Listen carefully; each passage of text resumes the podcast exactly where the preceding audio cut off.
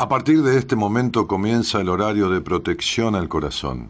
La permanencia frente a la radio depende exclusivamente del cariño que cada uno se tenga. Este programa trabaja con las emociones. Cualquier semejanza con la realidad es tu responsabilidad, ya que solo vos podrás afrontar lo que fuiste, lo que sos y lo que querés ser ante un imprevisto impacto con ciertas verdades que desconocías. Entendemos que quizás hayas estado huyendo demasiado es hora de dejar de escapar. Gracias por volar con buenas compañías. Con ustedes, Daniel Martínez. Hola, buenas noches, ¿cómo estás?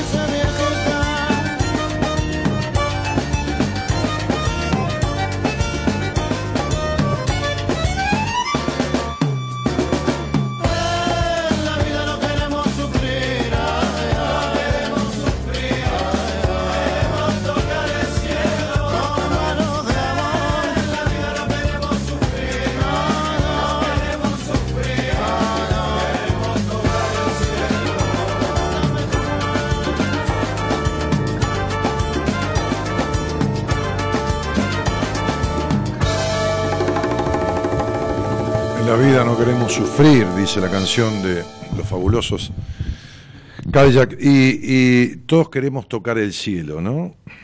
Esta frase de tocar el cielo con las manos, ¿no? Este, alcanzar como lo inalcanzable, ¿no?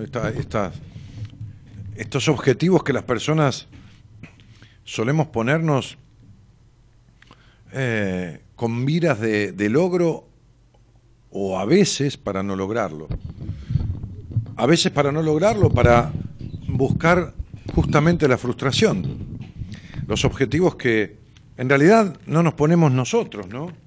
Es decir, en la mayoría de los casos los demás quieren que pienses como ellos quieren que vos pienses, no como vos desearías o sentirías pensar. Las recetas vienen de afuera, como las que el médico da. Y uno está acostumbrado a recibir de afuera. Entonces los cambios, como yo hablaba con una paciente hoy, que se habla mucho del cambio, yo mismo hablo del cambio como, como una... Eh, como una palabra de lenguaje cotidiano y coloquial que, todos entendemos. Pero si realmente profundizamos en esto, y creo que hablaba de esto el otro día, este, eh, los cambios son inducidos eh, y lo que sirven son las transformaciones. Entonces uno puede cambiar de novio, de novia, de pareja, de marido, de trabajo, de oficio. Puede cambiar de hábito, como dice Osho, ¿no? Dejas el cigarrillo, agarras el chicle, dejas un hábito para agarrar otro, ¿no? simbolizando esto de con un hábito soltar otro, pero al final no es más que un cambio, no una transformación. La transformación sería desprenderse de los malos hábitos, ¿no? No estoy hablando por el fumar o el no fumar, estoy hablando en general, pero digo, estamos acostumbrados a esta idea de querer cambiar, por eso hacemos un montón de cosas y nada cambia. Porque no hacemos las necesarias para la transformación. Hoy atendía yo a una señora de, de una provincia. Este, ¿Hay un ruido, Gerardo? ¿Hay un, ¿Hay un zumbido? Será el aire acondicionado, qué sé yo. Bueno, atendía eh, en una entrevista eh, privada, por, en este caso fue por teléfono, por llamado del WhatsApp, que otras veces es por videoconferencia de Facebook o de Skype, y entonces hablaba con ella eh, que había hecho algunos años de terapia y que le habían servido en su momento, en la adolescencia o ante una separación, para, le habían servido sin duda para mm, ¿cómo podríamos decir? Para salvar la, salvaguardar la, la, coyuntura, ¿no? O sea, para salir de la coyuntura, como, sirven los bomberos para salir de un encierro, no se quedan encerrados, vienen los bomberos, o de un incendio. Digo, eh, como sirve la guardia médica, ¿no? Para salir, sacarte de una emergencia, ¿viste? Te sacan de la emergencia y pues dice, bueno, vaya a ver al clínico o a qué sé yo y profundice esto, fíjese.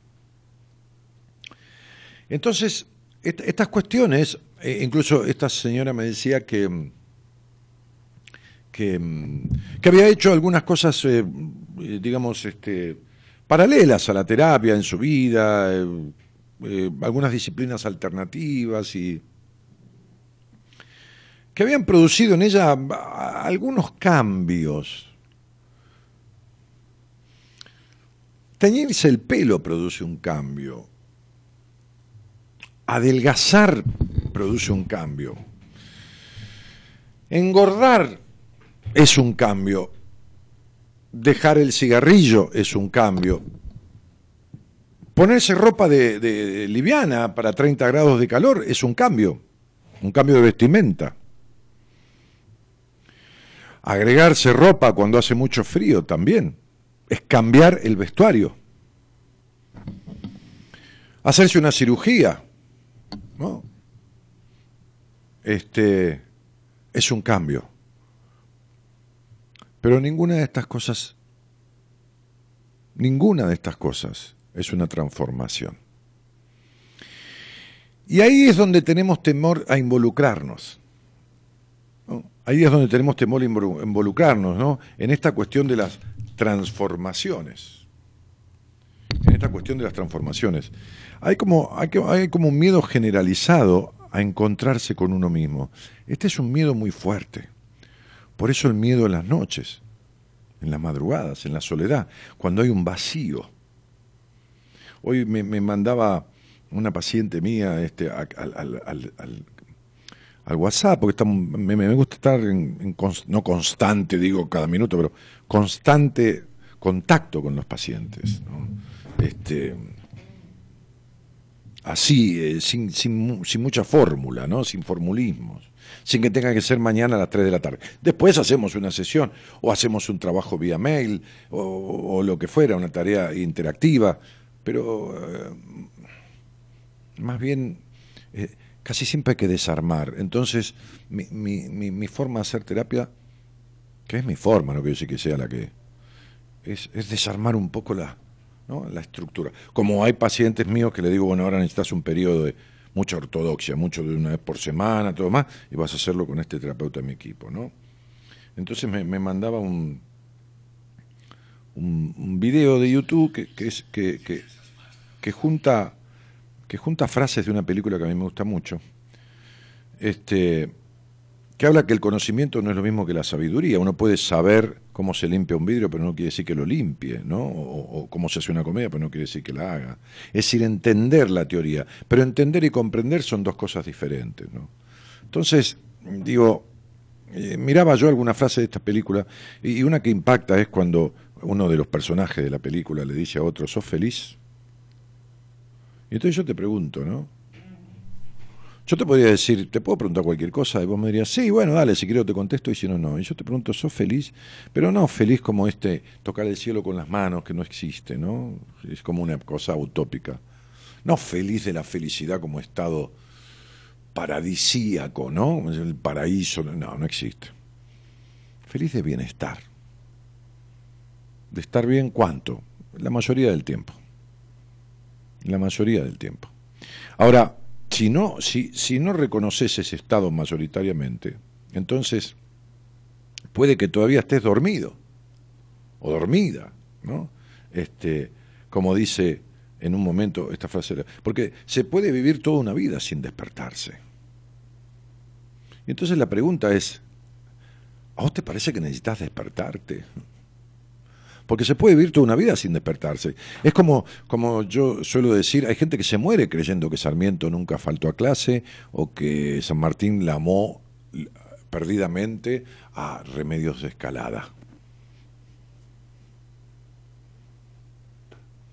Hay gente que se muere creyendo eso que leyó en un libro de historia de primer año o en la revista, digo, Villique no Antiojito, para decir algo antiguo, ¿no? Este, no falsas creencias, como el programa, excelente programa que hizo anoche la licenciada Noemí de Vito. ¿no? creencias falsas, mitos, mitos. Como que si haces mayonesa estando embarazada se te corta mayonesa. O no te puedes bañar con la menstruación pues se te corta la menstruación. Ni tomar jugo de limón. Mitos. Estúpidas creencias que se incorporan como mentiras verdaderas. Y entonces uno tiene conocimiento, pero no le sirven. Al contrario, lo, lo, lo, limitan. ¿No? Qué loco. Eh, entonces me, me, parece que, que se puede vivir toda una vida sin, sin despertarse. Que es cierto que se puede vivir toda una vida sin despertarse. Y, y uno, lo peor de todo esto, es que va, va a dormir eternamente en la vida. ¿no? Va a dormir eternamente, después tiene un sueño eterno, qué sé yo, si hay otra cosa, si hay una luz, ¿entendés? Todo el mundo te dice lo que es mejor para vos, lo que sería mejor que tomes, el mejor médico que podés ir, el mejor terapeuta, ¿no? Este, quieren que creas en las verdades de los otros, no en las verdades tuyas. Y entonces esto este, hace que uno vaya coleccionando información del exterior. ¿No? colecciona información del exterior. Y somos un compendio, como una enciclopedia de información externa. Y entonces lo interno da miedo. Porque ¿sabes qué pasa? Entrar en vos, entrar en vos verdaderamente, ¿no? Como yo, esta señora me decía, me deja asombrado, ¿no? Porque dice, mira, yo te conocí a partir de una chica, este, Verónica, que es de, Santa Fe, ¿no? Le mando un cariño grande. Este, eh, hace poco y vi un par de videos tuyos, ¿no? Entonces yo le decía, bueno, eh, eh, yo soy tipo así, digo, yo te voy a decir en esta hora todo lo que, quizás parte de lo que te han dicho y todo lo que nunca te han dicho. Ni en tu terapia, ni en tu vida, ni, ni, ni los hombres con los que estuviste, ni nada, porque yo ya desplegué su numerología y ya empecé a escucharla, ¿no? y por el la voz y lo que estoy leyendo ahí, leyendo digo, descifrando con, con números, con, con, mi sistema interpretativo, le empecé a dar detalles íntimos de su vida que nadie conocía, cuestiones, de su historia, entonces quedó como asombrada, como perpleja. ¿Qué es lo primero que hay que lograr? Un, correr al otro de ese lugar hay mucho miedo en correrse del lugar, en correrse del lugar del sufrimiento, de la insatisfacción, en correrse del lugar del posible bienestar, de no acceder, de despertar, de ir hacia adentro. Siempre es el afuera, la búsqueda está allá. Voy a cambiar, voy a adelgazar unos kilos para sentirme mejor, pero para sentirme mejor emocionalmente, pero el vacío sigue estando, la melancolía también. Sí, te sentís mejor porque, bueno, estéticamente, pero ¿no? No hay normas en la vida, ¿no? Pero decía, en la, época yo tenía una empresa inmobiliaria, había unos muchachos que solían alquilar casas casas muy caras, ¿no? que eh, eran comerciantes poderosos. Y nunca compraban. Y yo le decía, ¿por qué? Y me dice, porque la plata la pongo en mercadería. Prefiero un inquilino rico que un propietario pobre, me decían. ¿no? Entonces yo prefiero un no perfecto físicamente feliz que, un perfectito infeliz. Y una de las cosas que también da miedo correrse es de la perfección. ¿Cuánta gente vive buscando la perfección? Y, todos ellos son frustrados, porque es algo que no, como tocar el cielo con las manos, no se consigue nunca. Entonces, digo, ¿estás feliz? Yo escribía hoy, ¿no? me, asombró en este cumpleaños. Si yo no pierdo mi capacidad de asombro, ¿no? Y voy cumpliendo años y, y es cierto, las personas a uno lo saludan, los seres más queridos y, más cercanos, y también los queridos de cariño, porque evidentemente este programa se sostiene porque hay un cariño de los oyentes y, mío hacia ellos, aunque les pegue un bife a alguno eh, eh, eh, simbólicamente, ¿no? Este, que es para despertarlo justamente, ¿no? Pues se puede vivir toda una vida sin despertarse. Y me asombraba porque, por ejemplo, me escribió una chica que, que, hace 10 años, ¿no? me conoció 9 años, este, y después en un momento este, me conoció a nivel de la radio, ¿no? Y después en un momento la traté, este, después en un momento se fue de alta, y me decía en un mail tantas cosas, ¿no? Afectivas, cariñosas, esto, lo otro, que acá, que allá. Que... Pero eh, después saludos de personas, yo, en el WhatsApp, pacientes de hace muchísimos años, de hace años cuatro, son muchos años. Que, hola, que cómo te va, que te mando un abrazo muy grande, que esto, que el otro. Y, en estos cinco años no nos escribimos nunca. O sea, es fuerte para mí, por lo menos. ¿no? Entonces yo escribía algo, eh, eh, mandé a postear algo, ¿no? que, se, que se los quiero leer, este, porque, porque, es un poco lo que sentía por todo esto. ¿no? Yo decía, cumplir años hace que uno eh, se vaya dando cuenta de que no son más años los que tienen, sino menos. Es decir, ¿cuántos años tiene uno, no? Los que le quedan por vivir. En mi caso, más de 120 imposible, ¿no? 120 imposible también, ¿no? ¿Qué, qué sé yo? Medio raro, pero para llegar hecho mierda prefiero. Entonces, digo, como decía Galileo Galilei en una historia que yo grabé, es como las monedas que uno tiene en el bolsillo. Esas son las que tiene, no las que gastó. Así que los años que te quedan no son los, los años que tenés, no son los que cumpliste. Esos ya los cumpliste, se terminaron. Los que tenés son los que tenés por vivir. Quiere decir que si cumpliste 30 y todavía no despertaste, ya perdiste 30 años de tu vida. Aunque los hayas vivido bárbaro, lo que te queda es el recuerdo y el placer de haberlo vivido. Bárbaro en general, nada es perfecto. Pero si encima viviste 20, 30, 40 o 50 sin despertar, o en estos estados desagradables de acomodamiento, pero nunca cómoda o cómodo, entonces esos ya no los tenés. No tenés 50, tampoco 38, tampoco 40 tenés los que vayas a vivir, que no sabés cuántos son encima. Entonces está esta frase que un día dije y que hoy le dije a esta señora de 50 años, 50 y pico, no tenés, a ver, no deberías llevarte a la muerte en ese estado, en ese estado en el que estás. Es decir, no, no deberías seguir el camino hacia tu muerte de la misma manera que viviste o que no viviste estos 50 años. Entonces yo decía en este escrito que publicamos en Facebook, ¿no? Este, que se lo mandé a, las chicas que manejan las redes sociales para que lo publiquen. En realidad yo les mandé el audio, ¿no? Lo, lo, escribieron. Es muy movilizador y conmovedor el hecho de haber recibido mail de personas que he tratado hace 10 años, enviándome sus saludos para mi cumpleaños y transmitiéndome su cariño y agradecimiento. Yo te quiero agradecer a vos, decía, ¿no? Oyente, paciente, asistente a un seminario o de alguno de los talleres que he dado por muchísimos lugares del país, por muchísimas provincias. ¿Qué quiero agradecerte? Decía, ¿no? Algo que creo que falta en el mundo, que falta en el país, que falta en las familias, que falta en las personas. No en todas, digo, no en todo el mundo pero en la inmensa mayoría. Agradecer la confianza. Agradecer, te decía, la confianza. Eh, una confianza que, que, no se gana con dinero. No hay manera. Ni con títulos, ni con título universitario, ni con oficios, ni con salir en televisión, ni con almorzar con Mirta Legrand. No se gana con eso. No. No sé si uno se gana la confianza, decía yo. A veces pienso que, que nace con uno la capacidad de generar confianza en el otro. Y entonces así lo transmite.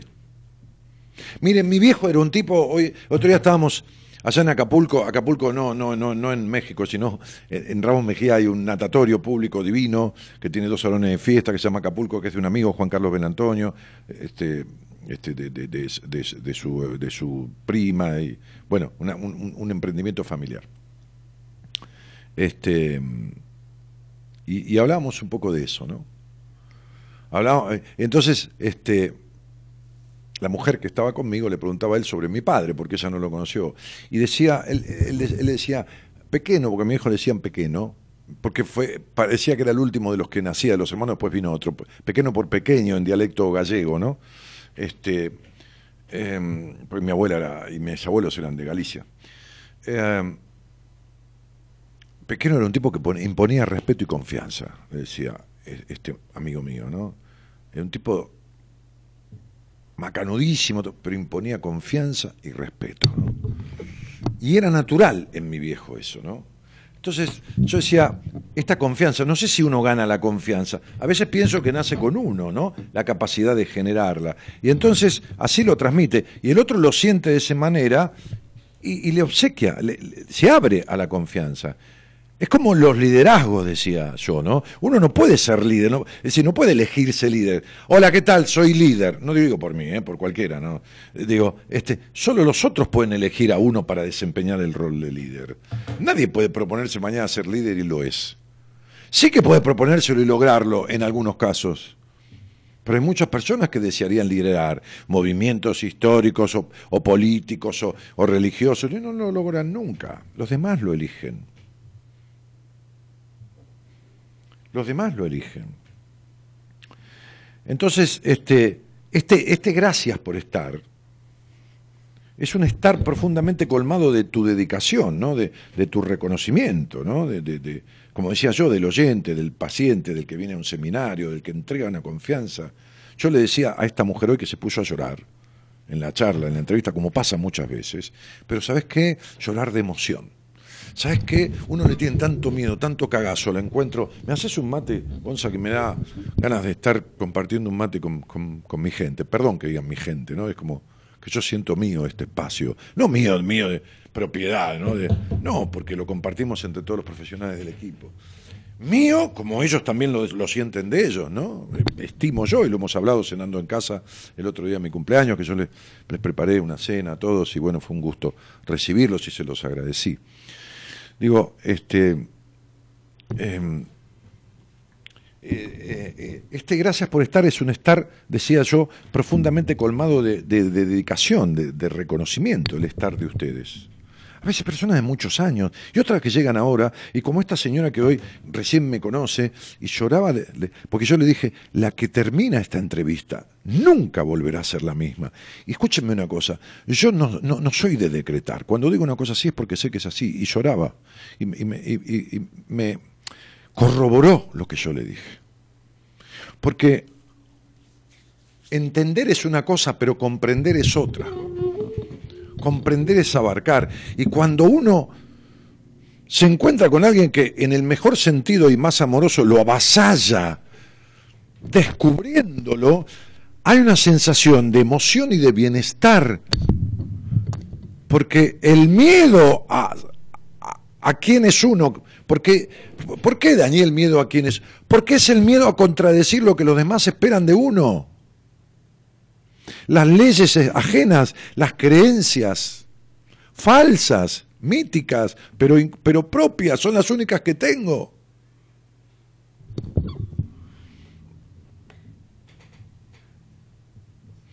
Entonces el tipo cree que Gardel era argentino y por ahí no lo era, o, que Dios es argentino, Dios es argentino, porque estas cosas que nos queremos creer después estamos para la mierda.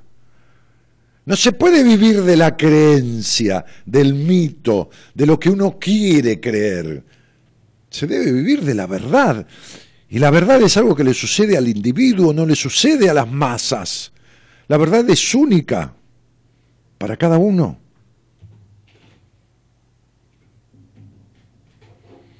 Y entonces yo, yo eh, decía, este estar... Ah, es un estar colmado de, reconocimiento y de dedicación del otro, ¿no? De dedicarse por ahí a acompañar en un programa, ¿no? Que no tiene que ser siempre, ¿no? Pero de, hacer un comentario en, mi Instagram o acá, ¿no? Este, entonces, yo terminaba diciendo esto, este, deseo profundamente que este estar bien conmigo, este estoy bien conmigo, esto que me pasa, que estoy bien conmigo, que no quiere decir que no me sienta mal, que no quiere decir que un día no esté triste, que no quiere decir que haya hecho cagadas en mi vida, cagadas digo en el sentido de, qué sé yo, poner la plata en este banco y, que el banco cierre y perder la plata. Digo, estas malas elecciones o una mujer, o, o qué sé yo, no sé, haberme equivocado con un amigo, no sé. Digo, no, no, no, no, no, no, no dañar a propósito, ¿no? Digo, menos habiendo el afecto, pero Digo, este estar bien conmigo, te deseo profundamente que a vos también te pase. Esto es lo que terminaba diciendo yo, ¿no? Y de corazón, decía, ¿no? De verdad. Y de eso charlamos todas las noches, así que esta noche no va a ser la excepción, decía. Esto que, es este, que es como muy loco, ¿entendés? O sea, yo te digo esto, quizás va en contra mío, hace 25 años que hablo de lo mismo en este programa. Ah, decime cómo hablando de lo mismo se puede estar 25 años, si no hay una complicidad de ustedes en esta cosa de... porque es como la vida el programa, si la vida es todos los días lo mismo. Si esto si es levantarse, es laburar, es tomar un mate, es, es un día ir al cine, cuando da la guita comerse una pizza un sábado, o un salmón, no importa tomarse una cerveza, o un champán, o un vino más o menos, o uno muy bueno, o maní, o caviar, darse un baño, lavarse los dientes, no cruzar el semáforo en rojo, no matar a nadie. En general, el 95% de la gente vive así. ¿Cuántos presos hay? ¿30.000, 40.000? Somos 40 millones. Entonces, este, digo, es lo mismo, el programa es la vida misma porque hablamos de estas cosas que pasan y dura 25 años o 26 como va a cumplir, porque hay un encuentro sano entre un tipo que dice lo que piensa, no buscando ofender a nadie. Y se lo dice al que le pide, no me meto en la vida de nadie. Entonces eso me hace estar bien conmigo. Y no fue gratis. También, no gratis por el dinero. Pagué mi terapia desde ya en su momento, pero fueron años de terapia, de, talleres que hice, de seminarios, incluso en el mismo lugar donde yo hago el seminario hoy, hace 23 años ahí con el Gordo Bucay, yo participaba como ustedes participan de ese seminario. No es el mismo, era otro seminario, pero no importa, y era Bucay y su grupo, hoy soy, somos mi equipo o el equipo de Buenas Compañías con otro seminario, otra forma, otro, otros ejercicios. Este, pero digo, ahí donde yo voy es ahí donde estuve desde la otra vereda. Cuando yo llevo a comer a alguien a algún lugar, fui primero yo a comer. O cuando digo, cuando le indico a alguien anda a comer ahí, porque fui primero y porque me gustó la comida y cómo me atendieron y me parece que el precio está coherente. Es decir, vivo las cosas antes de, de sugerirlas. Por eso cuando yo decidí dejar los, talleres a los cuales pienso volver, vivenciales, en, algunos lugares del país que hace seis años o cinco o seis años que no hago, y decidí hacer un seminario, y lo fuimos diagramando con todo mi equipo, decidí hacerlo en el mismo lugar donde yo dormí, en donde yo comí y donde yo participé de seminarios desde el otro lado, desde el mismo lado en el que participás vos cuando vas. Yo estuve del otro lado. Entonces yo sé lo que se siente estar del otro lado. Yo sé la expectativa. Yo sé la emoción que causa, la movilización. Y nuestro hace rato que no me hablo con, Jorge Bucay, porque perdimos contacto. Pero si algún día lo veo, le voy a decir: tu seminario me sirvió de inspiración para, el, para uno que hago, que es el doble de movilizador y transformador que el tuyo. Y mira que el tuyo era una cosa de locos, pero este es el doble. Y se lo voy a decir: el gordo me conoce y sabe que se lo digo porque es lo que pienso. Entonces, digo, uno tiene que agradecer, eh, no dar las gracias sentir gratitud, que no es lo mismo que dar las gracias. Dar las gracias es un formalismo y sentir gratitud es otra cosa. La gratitud es una cualidad que no tiene buena prensa o no tiene mucha prensa. Entonces yo, ¿qué te deseo? Y te deseo bienestar. Esto que yo siento, que me siento bien conmigo, que a veces me duele el cuerpo, que a veces me agarra un rato de angustia, que a veces siento un poquito de vacío, pero que la mayoría del tiempo me siento bien conmigo. Te deseo eso, que no es más ni menos que lo suficiente. Lo demás que sea destino. Lo demás laburemos para comer un poco mejor, si podemos. O que sobre un mango para irse unos días afuera. Pero vuelvo a esto, ¿no? Y con esto cierro esta apertura este, de las manos del operador, de Gerardo Subirana, cierro esta apertura este, diciendo se puede vivir toda una vida sin despertarse, es decir, durmiendo la vida sin despertarse a vivirla, sin una vida de desencuentros como el tango, que dice ni el tiro del final te va a salir, ¿no? Buenas noches. Y una vez más, gracias por estar.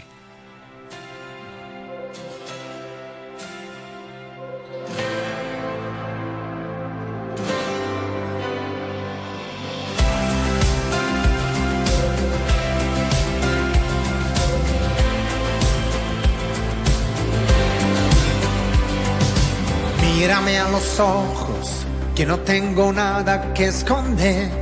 Nunca tendré todo como quieres tú. Esta lluvia fría en el alma está quemándome. Dame otro día, no me detendré. Este viaje que empezamos tiene su sentido y nos pertenece hay vida aquí, nos espera y un amor que se renueva para empezar unidos. No solo hay un camino para los dos, los dos. Siento un sol cálido si le sumas tú esa energía, yo no me detendría. Este viaje que empezamos tiene su sentido y nos pertenece.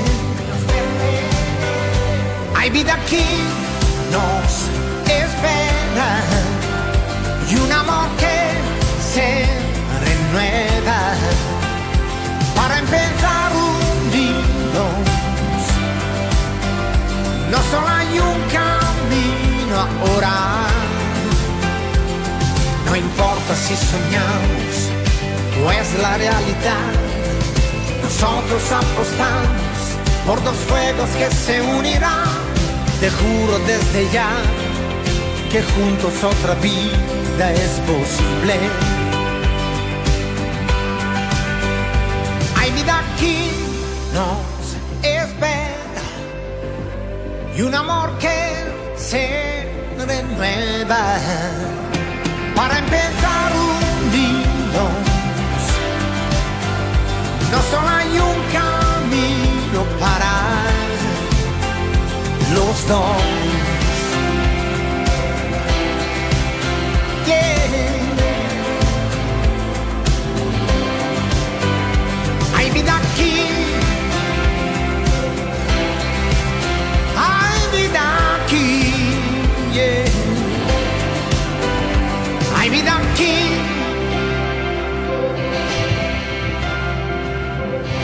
Bueno, estaba viendo que tiene 561 interacciones la, la publicación esta que leía, ¿no? Y, decenas de comentarios y varias veces compartido. Este, también gracias por compartir el Instagram. Creo que ya empezaron algunos comentarios este, que yo mandé para que pongan sobre numerología en el Instagram, este, que es eh, arroba danielmartinez.ok. Danielmartinez.ok es mi Instagram eh, tengo que decir que en unos días más, en próximos días, eh, lo voy a leer porque me lo mandó Marita hoy, que eh, hizo un acuerdo, este, desde ya agradecido a la gente de la radio, de aquí, este, a los dueños, los Marbazo, este, los hermanos, por esta... Mm, por esta, por esta posibilidad de, autorizar a la gente de Radio Auténtica, la FM 93.3 de Rafael, de San Rafael Mendoza, este, que va a empezar a retransmitir el programa en directo. La gente de San Rafael va a poder mirar el programa a través de Facebook, escucharlo a través de la 93.3, que es una radio conocida de San Rafael, Radio Auténtica, este, es un FM, o bueno, a través de, la página de la radio, de, los, de, los, de, las redes sociales, pero tienen también la posibilidad de escucharlo en FM, en su, en su aparato de radio o en su celular, ¿eh? en FM. Entonces, este, agradecidos a la gente de FM Radio Auténtica. Em, bueno, está dicho. Em, ¿Qué más tengo que decir? Eh, que en principio estamos planeando para mayo ir a Rosario, lo sigo repitiendo, a este taller que estoy trabajando en el diseño, modificándolo, porque yo toda la vida, desde año 2003 que empecé a dar talleres en diferentes lugares del país, este, o sea, tanto arranqué por Buenos Aires como diferentes provincias, incluso hasta Neuquén en su momento, Jujuy, bueno, muchas provincias, ciudades, este, este, en Rosario que ya estuve, por supuesto. Eh, este taller que estoy modificando porque lo estoy duplicando en horario, es decir, va a ser un, taller vivencial de seis horas, un trabajo intenso, muy interactivo, eh, en el sentido de ida y vuelta, no porque tengas obligación de hablar cuando vengas, pero sí en, lo que pasa con los ejercicios que vamos a guiar, porque vamos con parte de mi equipo, este, y, y, muy, muy, muy conmovedor y muy hacia arriba también en algunos momentos, y, bueno, nada, como es la vida, por eso titulé este, este taller vivencial que voy a por lo menos tengo la intención, después veremos si, si la gente viene, por supuesto. Este, no todas las épocas son las mismas, ¿no? Este, lo titulé Una cita con tu vida. ¿Eh? No una cita con la vida, no, una cita con tu vida. Porque vas a, vas a encontrarte con vos, ahí con tu vida, con lo pasado, con lo presente, con, con el, el, pensar hacia el futuro, con el salir con un impulso, con un, con un con un estandarte, ¿no? El de, el de, este que yo decía, el del bienestar, el de perder el miedo. Así que bueno, este, se puede vivir toda una vida sin despertarse, ¿no? Muy linda frase de esa película. Vamos a ver, si querés, charlamos. El celular, para que nos pidas que te llamemos. Es 11 40 56 70 03. 11 40 56 70 03. Y el Facebook es 43, eh, perdón, el fijo es 43 25 12 20. 43 25 11 43 25 12 20. y hablemos, a ver, ¿por qué crees que no puedes despertar o en qué sentido crees que estás dormido? Dormido figurativamente, claro, simbólicamente. ¿O qué cosa? ¿Sobre qué querés hablar? ¿Qué pasa en tu vida? A ver, una sería, che Dani, ayúdame a descubrir por qué no siento bienestar, por qué no estoy bien la mayoría del tiempo. ¿no? Este, qué sé yo, por ahí, podemos juntos ¿no? encontrar una, una, una respuesta. Esa musiquita, muy bien, que es un fondito así, Mira. Hola Dani, te escucho desde La Pampa, ojalá. A ver, ojalá y se me fue. Ojalá que, no sé. Ojalá alguna vez andes por General Pico. Ay, ay, ay, siempre digo lo mismo, Gisela. Venite a Buenos Aires, habla con Marita, decirle que querés venir a un seminario. comprometete con vos, comprométanse con ustedes, chicos, no conmigo, no en las cosas que nosotros hacemos. Hagan lo que quieran, pero hagan algo, pero fuerte, profundo, comprometedor. María del Valle Barneche dice hola. Susana de Sen dice buenas noches Dani desde Bahía Blanca. Y Julia Lines dice Dani siempre escuchando, besos. Eh, Julia Lines. Uh, Anabela Velázquez dice, mi hoyo del alma, me cambias día a día, te quiero mucho, abrazo desde Punta Alta. Uh, Silvana Cruzati dice, hola Dani, te escucho desde Mendoza. Bueno, desde San Rafael Mendoza va a haber una radio que repita, que va a repetir, o sea, a transmitir, no a repetir, a transmitir el programa en directo. Andrea dice, un cambio, te cortaste el pelo, estás hermoso, Dani. Bueno, gracias. Recién me llamó mi peluquero porque me escribió, porque me dijo, Dani, no te viniste a cortar el pelo. Le digo, no tuve tiempo, me lo corté acá en la capital. Este, Viviana Riser dice, hola Dani, te escucho desde Ramos Mejía. Viví desde mi pueblo natal y desde el que viví más de 50 años. Graciela dice, hola Dani, y Elizabeth Marini dice, te escucho desde Rosario. Sofi López dice, cariños Dani. Cristina Villalba dice, hola Dani, te escucho desde Misiones, te quiero mucho, soy Cristina. Bueno, Cris, un cariño grandote. Cris y Romy dice, hola Dani, buenas noches, aquí presente como todas noches, desde Isidro Casanova La Matanza. Marisa Núñez dice, buenas noches, te escucho desde Ezeiza. Sofi López dice, te mereces todo ese cariño. Patito Soldán, Saldán dice, Dani, muy bueno. Raúl dice, hola Dani, ¿cuál es la película a la que hacía referencia al principio del programa? Me mencionaste la frase, sos feliz, abrazo. No, no la digo porque la utilizo para, en algunos tratamientos para que, porque es una película verídica y quiero que los pacientes la vean y me den una devolución de qué se sienten identificados, qué conclusiones.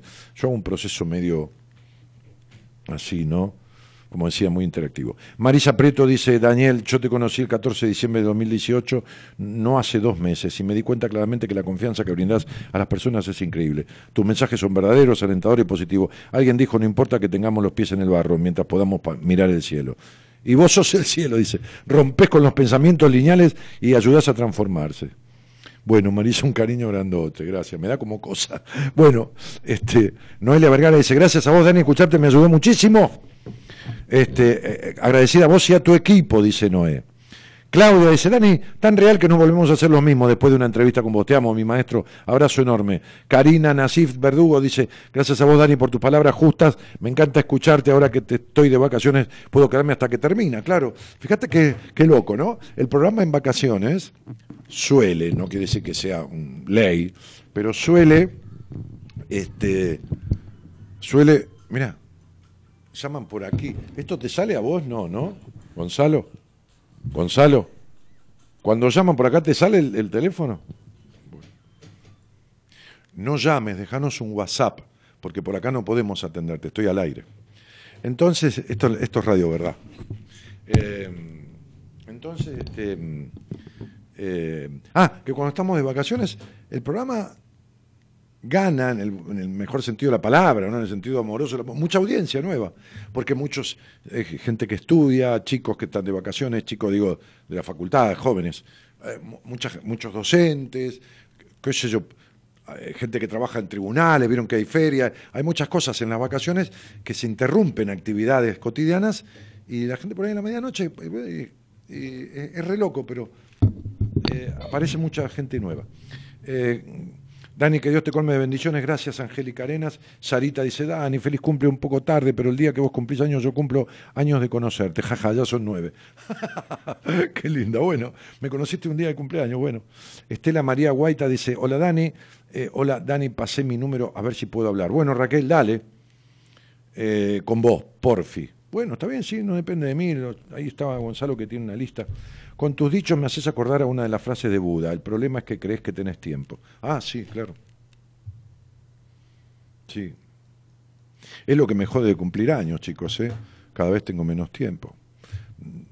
Como escribí en un poema una vez que me fue, que fue publicado, amo esta vida tanto que la andaré siempre, ¿no? Decía yo. Metafóricamente, la andaré siempre en alguna flor, en algún esto, en alguna otra, volverán a ver, me decía, ¿no? Este, a mí, yo le tengo, en una época le tuve mucho miedo a la muerte con los ataques de pánico, hace 30 años, hoy le tengo bronca a la muerte, porque me priva de todo esto que amo, de, del buen vino, de, de una bella mujer, de, de, un, de un buen poema, de, de una buena película, de, de una comida riquísima y diferente, de un seminario, de conducir, de ayudar, como, como digo desde hace muchos años y dije en un libro mío, ayudar a parir almas, de ayudar a parir almas. Me encanta acompañar a parir almas. El cuerpo tuyo está parido, lo que hay que parir es el alma. Esa es la que te jode la vida, la que te enferma el cuerpo. Parir el alma, ¿entendés? Si, si, si yo propicio esto para que no te quedes así. Como digo a veces a alguna persona, ¿no? Cuando yo de un taller en Rosario vuelva a mis queridos talleres a encontrarme con la gente ahí, mano a mano, ¿no? Vivencialmente, este, el taller lo vamos a hacer igual. Con 40 personas, con 70, con 100, con 500, con 400, como ha sido.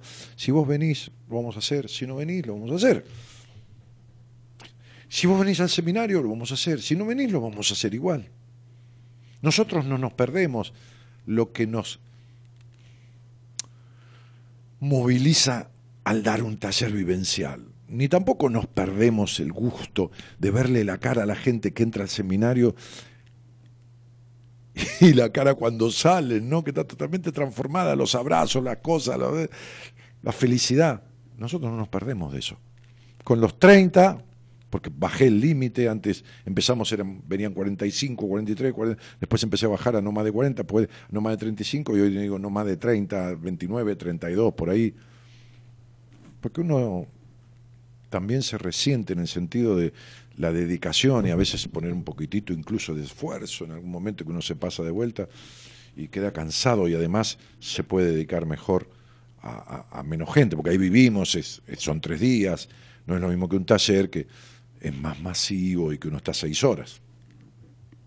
Pero digo, no importa esto que hacemos nosotros, lo que sea que haga cualquiera que sirva de verdad, vos te lo perdés. Y me da bronca la muerte, porque uno se va a perder esas cosas. ¿Me entendés? Sería, yo hace 26 años que hago este programa de radio, casi 26, y tengo pasión por hacerlo. Se ve, ¿no? Se, se sabe, ¿no? no hace falta aclararlo, ¿no? Que eso me da pasión hacer. A veces tengo menos ganas, a veces ni tengo ganas de venir, y cuando me siento me brota esto que es la pasión. Y algún día no lo voy a poder hacer más. ¿Qué quiere que le haga? Y que, no, no, no me resigno. Me da bronca. ¿Entendés? Y con justicia. Es una justa bronca. ¿Por qué? Porque a cualquiera le da bronca perder algo que ama, dejar de hacer algo que le gusta, que le place, que le llena el alma. A cualquiera.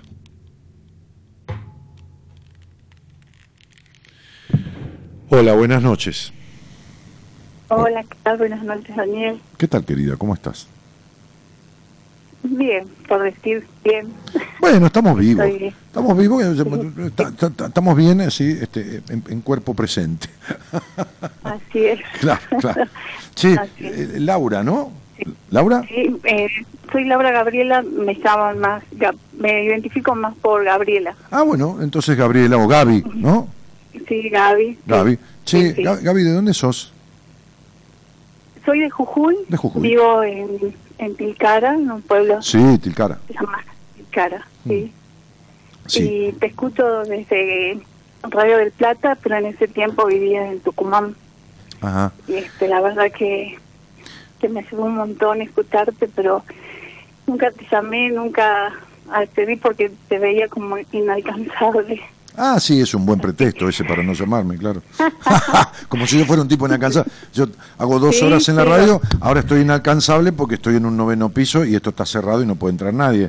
Pero digo, después ando por la calle como cualquier mortal, tomo café, este, y, ¿qué te pasa? Ah, sí, vos me puedes alcanzar, sí. Tomo café, este, qué sé yo, este, como empanadas, ¿viste? como cualquier mortal, igual que cualquiera. Sí sin duda, pero bueno. Che, Lau, este, este, y, y, decime una cosa, Tilcara está, está, es más turístico que la quebrada de Humahuaca, eh, propiamente dicho, porque están ahí. Este, eh, eh. sí, sí, es bastante turístico. Sí. bien visitado todo el año. Mm. este, sobre todo Tilcara es como una base que hace el turismo para Sí. recorrer este Humahuaca, Humahuaca, sí. Purmamarca. Pumamarca, sí. El otro día me mostraba un amigo que le gusta mucho andar por ahí, este, un hotel que está en un, en, un- en el buen sentido, en un paraje, en el medio de la nada, que tiene una vista a la montaña, que tiene un lujo, pero un lujo, una cosa. Sí, el lobby, las habitaciones, la, la decoración, una cosa que es impresionante, que me dijo que hay que hacer un camino como medio de cornisa para ir hasta ahí, que va a ser una tra- en un transfer, o podés ir con el auto también, como de una hora y media, Sí. dos horas, este, este, claro. que no sé cuál, no me acuerdo si era Pumamarca, eh, creo que hay Puede ser por Purmamarca tenés varios hoteles así con este estilo muy lujoso, Sí, muy lujoso. bien preparado para el turismo. Sí, sí, sí, sí, sí, sí, Sí. Sí. sí, Bueno, Laurita, ¿y con quién vivís, negra? sí. Bueno, yo vivo con mi hija, con Sofía, pero que en este momento está en Tucumán porque se fue de vacaciones con su papá. Ah, Y ajá. este, entonces yo me separé y me vine a vivir a Tilcara, pero porque mis raíces son tilcareñas, ¿no? Mis abuelos y todo, entonces ¿Y te, y te Me sentís, te, y te sentís bien ahí? Sí, la verdad que sí, acá este, estoy ejerciendo mi profesión, soy fonoaudióloga Ah, mira. y este y sí, la verdad que me siento bien, ¿viste? Pero siempre está este lo mío es la lucha contra mi confianza, con creerme de, de lo que soy capaz y siempre me tiro abajo y bueno, y eso así, como lo, yo un día te mandé un mensaje y me dijiste, y bueno, ¿cuándo vas a empezar a buscar ayuda donde corresponde? Sí. Y bueno, Eh, decime, ha- hay algo, como, como yo suelo explicar, este, más a veces cuando entro en detalles en alguna, en alguna charla privada, pero bueno, es lo mismo. Este, las cosas tienen un lado positivo y un lado negativo y un lado destructivo también, ¿no? Uno puede tomar vino positivamente y que ese vino mm, ayude un poquito a la digestión, ¿viste? Dilate un poquito las arterias y hasta lo ponga uno un poquitito cachondo, digamos, ¿no? Puede, puede tomar lo negativo del vino, que sería ya tomar una cantidad que a uno lo emborracha, le hace perder un poco el sentido este, y la lógica y, y- y lo descompone. Y puede tomar lo destructivo del vino, que es llegar a un coma alcohólico y morirse. sí, sí, sí. Cuando yo fui diseñando a través de los años todo este sistema de interpretación numerológico, veo cómo vienen las personas al mundo, cómo viene la energía que traen, las capacidades que traen, las herramientas que traen, y cómo se les fue distorsionando en la vida, está, y cómo puede, de alguna manera, cómo se les fue distorsionando en la infancia, y cómo puede, de alguna manera, este, de alguna manera coherente, lógica y rápida, para no andar boludeando años en terapias que, interminables y toda esta cosa que no sirve para nada, este, cómo puede salir de ello, es decir, cómo puede empezar a vivir el lado positivo de esas capacidades, ¿no? Porque fíjate que, que mm, ha- hay veces que me ha llamado gente que está privada de su libertad, porque realmente ha cometido delitos graves, y tiene los mismos números de personas que por ahí, este, una monja amiga mía, ¿entendés? Claro, sí. porque vive la parte destructiva de ese aspecto y no la constructiva. Entonces, vos fíjate que, qué loco, ¿no?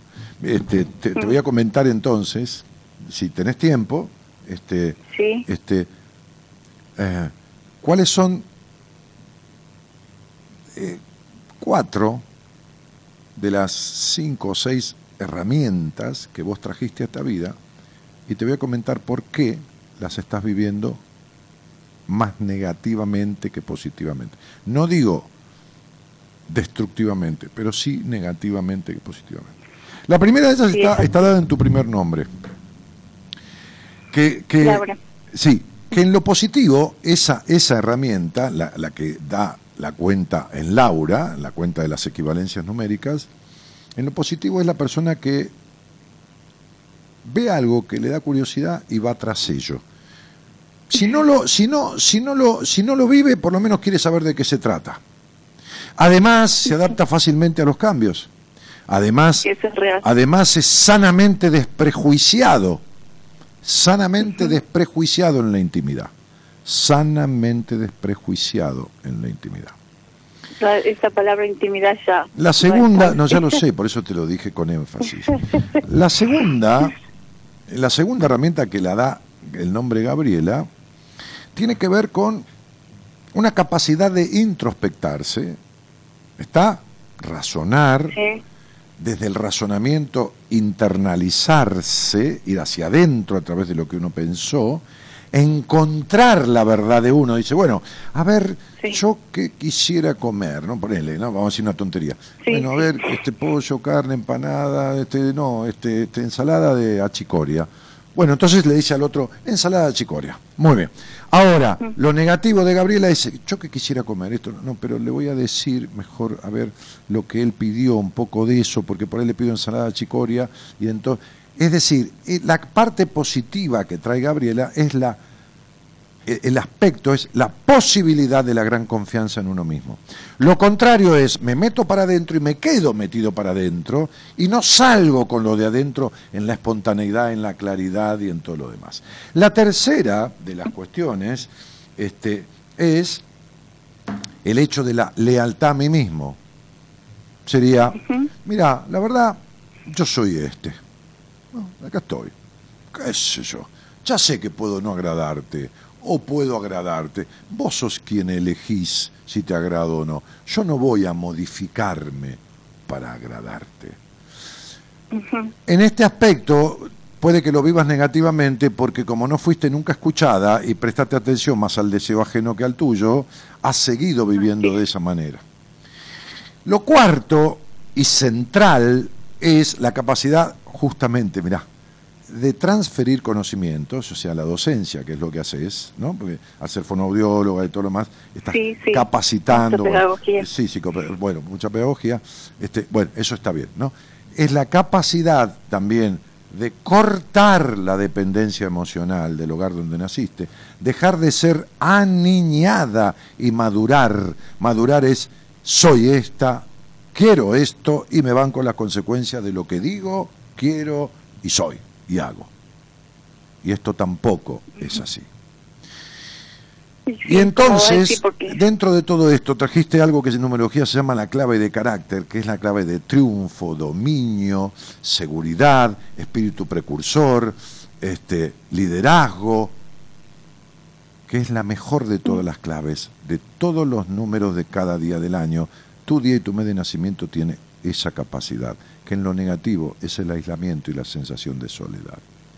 Vos, después de lo que te dije y después de escuchar este programa, este, tranquila, este, ya no al aire, mañana en una repetición, vas a sacar las conclusiones de si estás positivamente puesta en el camino de tu vida o negativamente puesta. Si estás tomando dos copas de vino o estás provocándote un coma alcohólico. ¿Entendés? Sí, sí, sí, sí. Porque la primera decepción grande de tu vida, la gran decepción inicial de niña, fue la de, decímelo. La decepción, bueno, de la ausencia de mi papá. Perfecto. Sí, perfecto. Por eso el total de tu fecha de nacimiento da nueve. La ausencia de tu padre. Esa fue la gran decepción de tu vida. De ahí, como no está sanada, como esa dependencia emocional del pasado no está resuelta, entonces de ahí esta cosa de aniñamiento tuya cuando tenés un vínculo y la decepción constante de los hombres. Totalmente. Y, la, y de ahí la, melancolía. Y de ahí la melancolía y la desconfianza. Entonces digo, ¿para qué va uno al fonoaudiólogo? y bueno, a ver, en el caso de los niños, por lo general atiendo niños que tienen dificultades en la comunicación. Ajá, sí, muy bien. Podríamos también decir que un adulto puede ir para mejorar su dicción. o sea, yo tengo que hablar, si tengo que ir eh, a oratoria, si tengo que eh, podría, viste que, al presidente que tenemos no se le entendía un carajo al principio que hablaba de ahora se le entiende un poco mejor, pero bueno. Este, entonces digo, este, bueno, pero el tipo tiene derecho, es un ingeniero, aparte los ingenieros son bastante estructurados, y tiene derecho a tener dificultades en la amplitud, en el don de la palabra. No todo el mundo viene con el don de la palabra. Entonces la gente dice, ay, que me acuerdo que el gordo Bucay comiendo una pizza un día me dijo, flaco, vos, este, este, eh, importa lo que decís, pero importa más cómo lo decís, y vos lo decís bien. Entonces, el- eh, son dones que no es un... Uy, qué voz que tenés. Y no es un mérito mío, yo no hice nada para tener esta voz, vino conmigo, nada más. Que me cuide un poquito la garganta, a veces que me cuide, buah, un poquito, pero tampoco gran cosa. Entonces, este, el talento es otra cosa. ¿Qué es el talento? Sí. El talento es la capacidad de utilizar un don. Es decir, si cantás bien y solo cantás en el baño, entonces no tenés, no tenés talento. Talento. Tenés claro. el don, el don de, de la entonación y del canto, pero no tenés el talento necesario para transitar ese don. Entonces uno va al fonoaudiólogo, porque esto, por problema de dicción y todo lo demás, para arreglar cuestiones, para arreglar cuestiones que le ocasionan dificultades en la vida. ¿No es así? Sí, sí, sí, sí, Muy bien. sí. Vos tenés dificultades Sí. en la vida de toda índole vincular y nunca hiciste lo necesario para arreglar esas cuestiones. En, si yo recién, me, viste, bueno, a pesar de que soy grande, una mujer, recién me di cuenta que nunca hice lo necesario y creí que sí lo hacía, pero por esto de que vos decís de la introspección, porque soy siempre me estoy como analizando y, reconociendo mis miserias, mis debilidades, pero hasta ahí no me llego.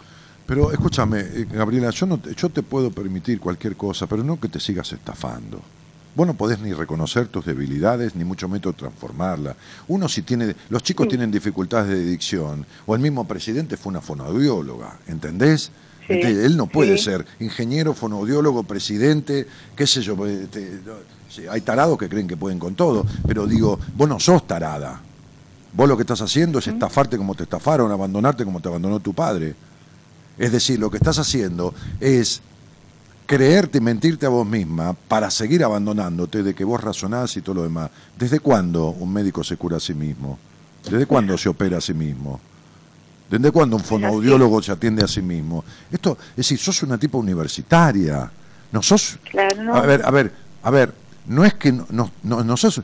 Sin embargo, uno puede ser, y esto no es un insulto para nada, un recontratarado por más título universitario que tenga, porque lo académico no forma lo humano, los títulos no hacen a las personas. Seguro. La persona hace el título. Se puede ser abogado y ser un tipo digno y ser un recontragarca. Se puede ser un médico y ser un animal como médico en la parte humana. Entonces, digo, claro, entonces, digo, este, se puede ser un terapeuta y romperle la cabeza a la gente, porque lo veo todo el tiempo. Entonces, digo, esto es una estafa tuya vos misma.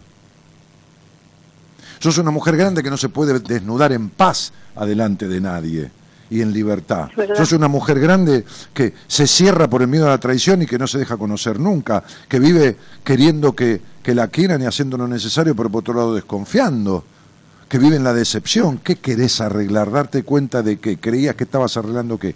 Todo mentira. Es el terrible terror a meterse con uno y a la transformación. Porque si te metieras con vos y, y transformaras, no cambiaras, entonces dejarías de ser lo que tu padre quiso que fueras, una abandonada. Y dejarías de ser lo que tu madre quiso que fueras, una reprimida. Entonces, antes que desobedecer el abandono y la represión, preferís cagarte la vida. Esta es la única razón. No me, no me vengas con la mujer grande. Te voy a contar una anécdota. Una vez atendí a una chica argentina que vivía en España que tenía 32, 33 años. Se llamaba este, María, no importa. No, decir el nombre no importa. Puede, aunque diga el nombre hay mil como. Pero no importa, vamos a decir María. Este, entonces la atendí y trabajamos aspectos de su vida, desde lo vincular hasta lo íntimo, que hicieron que transformara mucho su vida, su bienestar, su esto, su lo otro. Ella me había contado, pero te imaginás que a los cuatro meses yo me había olvidado, porque era una anécdota, que en España tenía una señora que ella no tenía familia allá, que había conocido en España, no me acuerdo ni por qué, ni cómo, ni sé si me lo contó, que, que, que era como una abuela postiza, ¿viste? Una abuela que, que la quería ella como una nieta, una señora española, y que ella la tenía como de abuela. Entonces, viste, como, como, como que encontraba el cariño, el afecto y la comida de la abuela, todo esto en esa señora. Maravilloso, era un vínculo este, lindo, tierno, agradable. Buah, buah, esta chica, terminamos su proceso en terapia, ella se dio el alta, feliz y contenta, bueno, bárbaro, chao, hasta luego. Un día, Marita, que es quien coordina todas mis entrevistas y, y maneja los honorarios y bueno, todo ella, este, me manda siempre una lista, yo atiendo como mucho dos o tres personas, solo dos veces por semana o tres veces por semana, nada más, de nuevas entrevistas. Entonces, este, después lo digo con mis pacientes el resto del tiempo. Bueno, entonces este, me manda la lista un día antes o el mismo día o un día antes. Y bueno, dice, bueno, entrevista señora tal, este, qué sé yo, ¿no? Josefa Pérez, este, a través de Skype, a través de, o te va a llamar al teléfono eh, fijo o lo que fuera. Va, va. Esta señora a través de Skype. Bueno, entro, estaba el Skype ahí, bueno, llegó el momento, yo tenía el usuario, le mando la invitación, la acepta, este, y aparece una mujer grande. Grande es grande, no grande como vos decís, que tiene cuarenta y pico de años. grande de verdad, mucho más grande que yo. Esto lo he contado, en privado lo he contado a alguna persona que ha venido a verme. Eh, sucedió hace años, pero, creo que es la primera vez que lo cuento al aire. Hola, ¿qué tal? Digo yo, ¿qué tal? hola, hombre, ¿cómo estás? Me dicen muy español, españolísticamente, digamos, ¿no? Te, te, lo hago como puedo, pero. Bien, bien, mujer, le digo yo, ¿no? Bien. Entonces me dice, este, bueno, un gusto conocerte, un gusto conocerte. Y bueno, lo mismo digo. ¿De dónde eres? De Madrid, de aquí, de Madrid.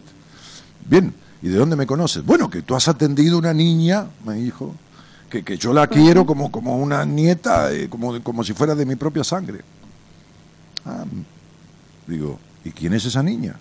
Y me dice, es María. Bueno, que no es una niña, le digo, tiene treinta y pico de años. Me dice, sí, bueno, pero para mí es mi niña, ¿no? bueno, le digo, qué bien, este, digo, ¿y cómo, y cómo, y cómo es que, la encuentras, que la ves? Ah, muy bien. Ella está muy feliz, ha hecho un cambio muy grande y yo te lo tengo que agradecer. Bueno, le digo, pero no hacía falta que tomaras este tiempo conmigo para agradecerme. Bueno, pero que yo quería, que, yo quería eso y no es la única cosa que deseo. Entonces yo le digo, ¿cuántos años tienes? Y me dice, 81. Digo, bueno, pero qué bien que estás. Me dice, bueno, te agradezco. Y le digo, y, bueno, ¿y qué otra cosa te trae a mí?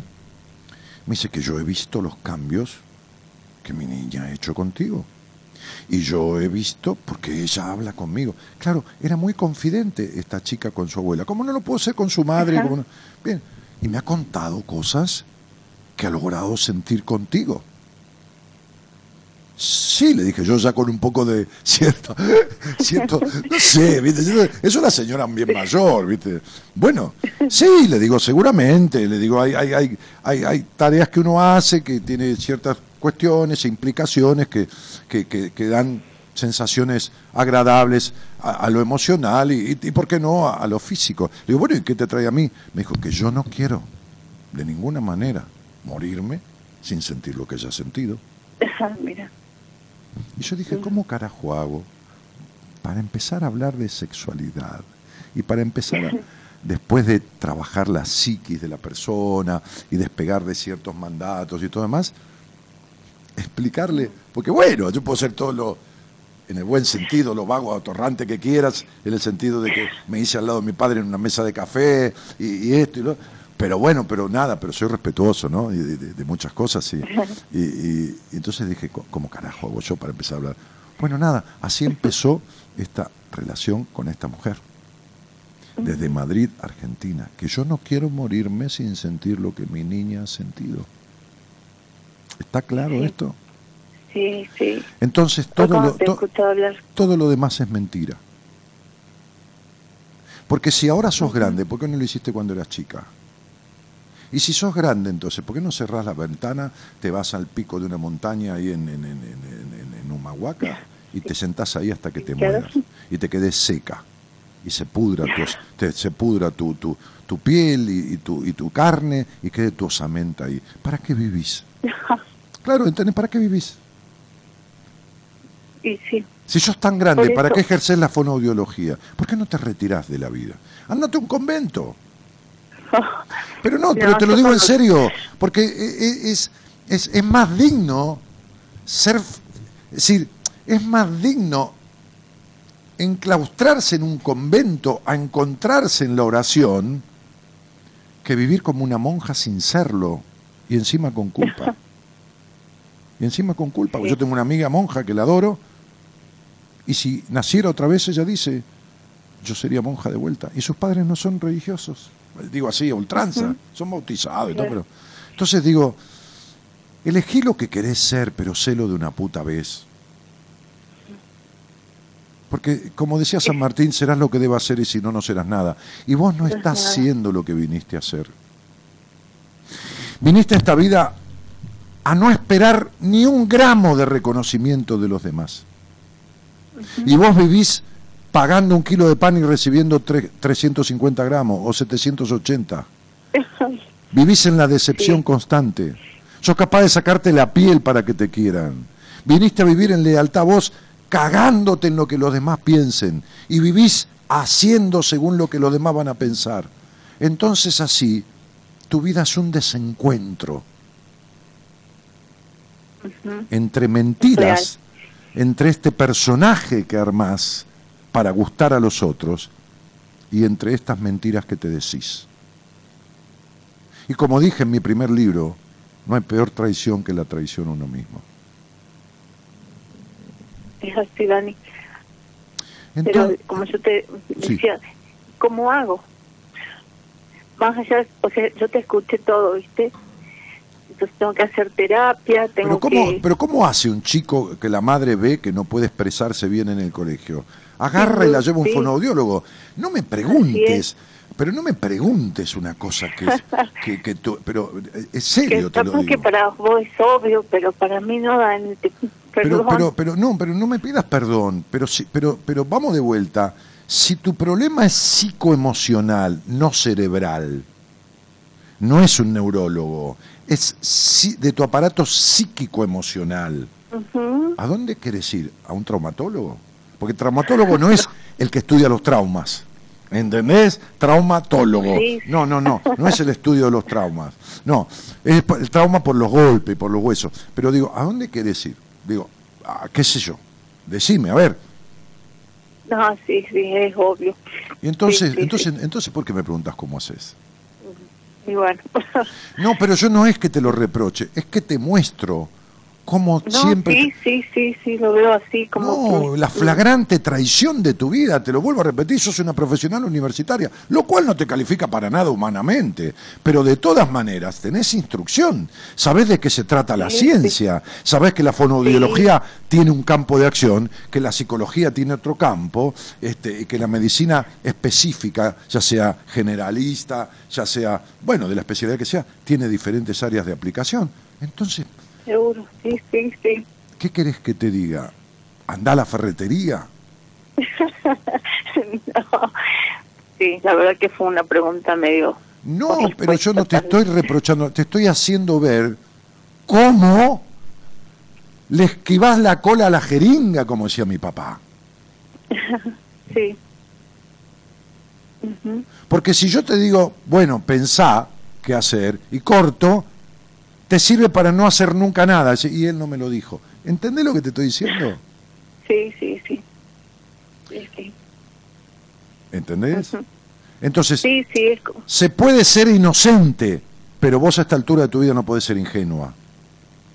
Porque esta ingenuidad es una ingenuidad cómplice, es una ingenuidad abortiva, en- en- eh, solapada, solapada y cubierta de esta supuesta ingenuidad, te abortás la salida de los conflictos de tu vida. Entonces, basta, basta de ser la propia asesina de tu sana libertad. Haz lo que quieras ahora. Yo no te voy a decir lo que tenés que hacer. Haz lo que vos quieras. No, muchísimas gracias. De nada, te mando un cariño. Muchas gracias y feliz cumpleaños. Gracias, mi vida. Muchas gracias. Que Vale. tengas buena vida. Chao, chao. Te invitamos a viajar con nosotros con un destino en común. Descubrir lo que te está haciendo mal. De 0 a 2, Buenas Compañías con Daniel Martínez. Puedes volar, que no tienes alas y que sin alas no se puede volar. Dices que la noche cayó y en la oscuridad no se puede volar. Dices que el invierno llegó y cuando cae la nieve es imposible, no se puede volar. Oh, dices que se acerca un ciclón y con tanto viento no puedes volar. Buscas un refugio y te vas lejos de la realidad. Tienes una excusa para todo y todo se congela. Sube a la cima de tus miedos. Piensa fuerte en un deseo y lo vas a lograr. Solo imagina que se puede. Lo que quieres te sucede si lo crees de verdad.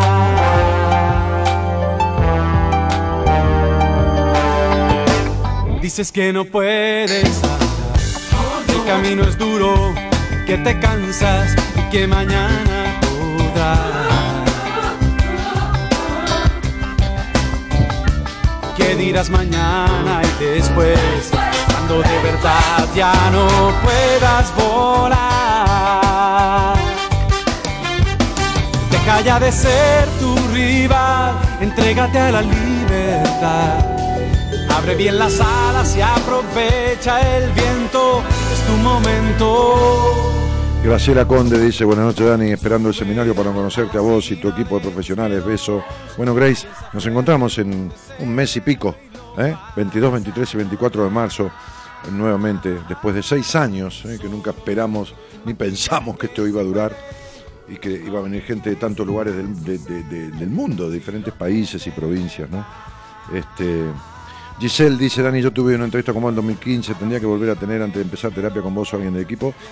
Mira, hace como quieras. Sí, cuando yo tengo un paciente que se va de alta y viene a los dos meses, este, toma una sesión conmigo, pero cuando eh, pasaron tres años, lo que hago es, a ver, arrancar como de cero en qué momento de tu vida estás, mirar toda tu numerología, este, si cambiaste de etapa, cómo es tu año, qué está pasando ahora, qué quedó resuelto, qué no está resuelto. Eh, bueno, nada, ¿quién, quién estás siendo hoy? Entonces, eh, tenemos que, empezar, no empezar de nuevo, sino tomar cuenta de todo, no es una sesión que, che, Dani, ¿sabés que este, pasaron tres meses desde que te di el alta, pero te- te- de que me diste el alta, pero este, quería charlar con vos un temita que tiene que ver con que estoy vendiendo mi negocio y tengo ciertos temores. No, acá hay un, un como un casi un camino nuevo que trazar, ¿entendés? Entonces, veamos a fondo todo. ¿Para qué vamos a a suponer? ¿Mm? Bueno, este, buenas, buenas compañías realmente lo son, genial, me hace mucho bien, dice Graciela Castro Fernández, Mirta dice buenas noches, este, mm, eh, gracias Dani por todo lo que me enseñaste, Amalia Aguilera dice buenas noches, un gusto escucharte, ya muy pronto voy a comunicarme contigo, gracias por tanto. Eh, eh, qué bueno que venís a Rosario, nos vemos aquí. Hola Dani, qué lindo leerte. Hola desde Plaza Winkle, dice Nora Hernández. Hola Dani, maestro, dice Graciela Godoy. Maldonado Cutu dice, quiero ir al seminario, ¿cómo, cuándo? Y, soy de Córdoba. Sí, venite, viene gente de Córdoba, viene gente de todos los lugares. Eh, digo, a ver, eh, en general, no es que en cada seminario, si no, no cabemos ahí. Pero digo, venite, escribí a Marita, eh, marita arroba buenascompañías.com. Ahora Gonzalo va a postear eh, el cómo venir al seminario. Eh, mandale un mensaje también de WhatsApp, eh, por las dudas. 11 25 83 7555. Ahora lo va a poner ahí, o está puesto ahí, bajada el cursor y fíjate, eh, él lo va a postear este, y le escribís a Marita. Hola, te va a mandar una solicitud donde va a constar qué comes, qué no comes, si hiciste terapia, si estás medicado, si esto, si lo otro. Y después de eso, como vos no sos paciente de nadie del equipo, vas a tener una charla sin cargo, sin ningún costo, con alguien del equipo que va a escucharte, que va a hablar con vos y que va a ver si estás como en condiciones de que el seminario te sirva, de que tiene sentido que lo hagas, o si mejor tiene sentido que hagas un trabajo en terapia antes, o, lo que fuera. No, no, no, es venir por venir y no es venir para todo el mundo. Eh, no, es que, no es que esté prohibido, es que cuidamos en el buen sentido a la gente que viene para que el seminario le sirva. Eh, o por lo menos este, no, no, no, no, no, lo transite de lo mejor posible. Paola Boninas dice, hola Dani, genio. Zulema Díaz dice, hola, estoy escuchando desde Urdampilleta, provincia de Buenos Aires. Bueno, Zulema, muy bien. Hola Dani, eres mi guía, dice Celia Rivero. A ver, ¿y cómo te va en la vida, Celia? Pues si yo soy tu guía y a vos te va para el cuerno, entonces mal guía te elegiste. ¿Cómo te va? ¿Eh? Valera Vargas dice, Dani, ahí te mandé un WhatsApp. Bueno, dale. Este, eh, Gabriela Bruni dice, Dani, te escucho desde Chivilcoy, estuve en una charla tuya en esta ciudad. Sí, me acuerdo de en un, colegio, mucha gente. Me gustaría participar en tus talleres, gracias, hermoso programa. No, venía a un seminario. Venía a un seminario.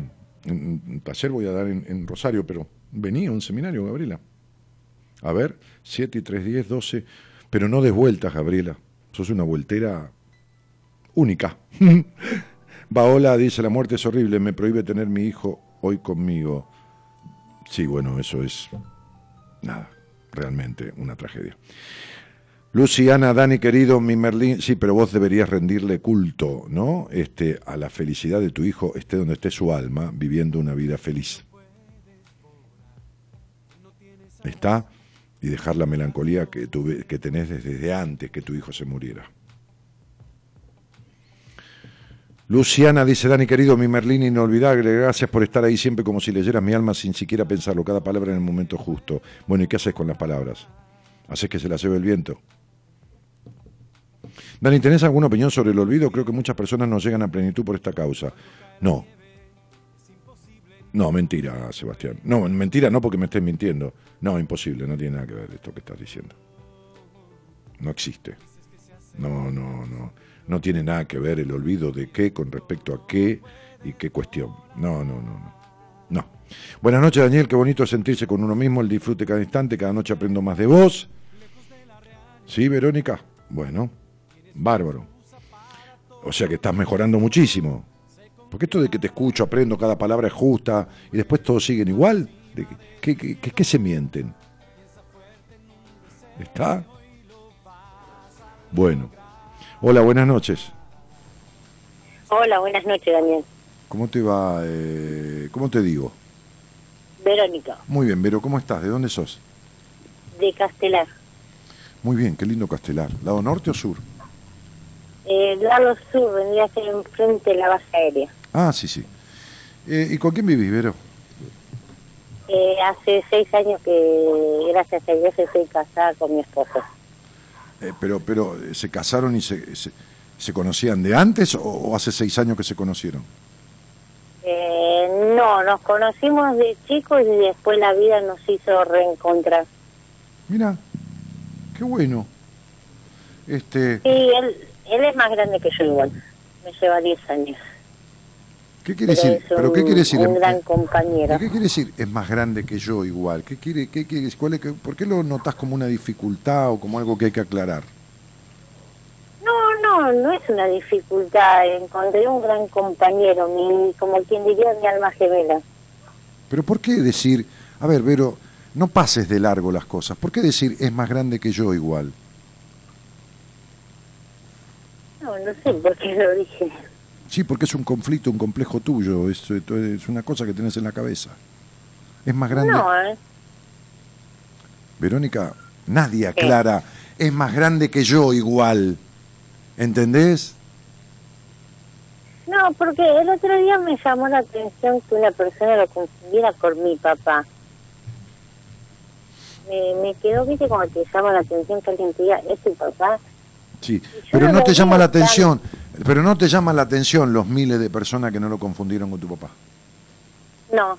Claro, porque si te llenamos la cancha de boca y todos te gritamos en la tribuna, o la de Racing o la de River, te queremos, Vero, te queremos, y salís y el portero te dice boluda, te vas afligida por el boluda del portero y te, se- y te jodió los 50.000 personas que te decían que te queremos.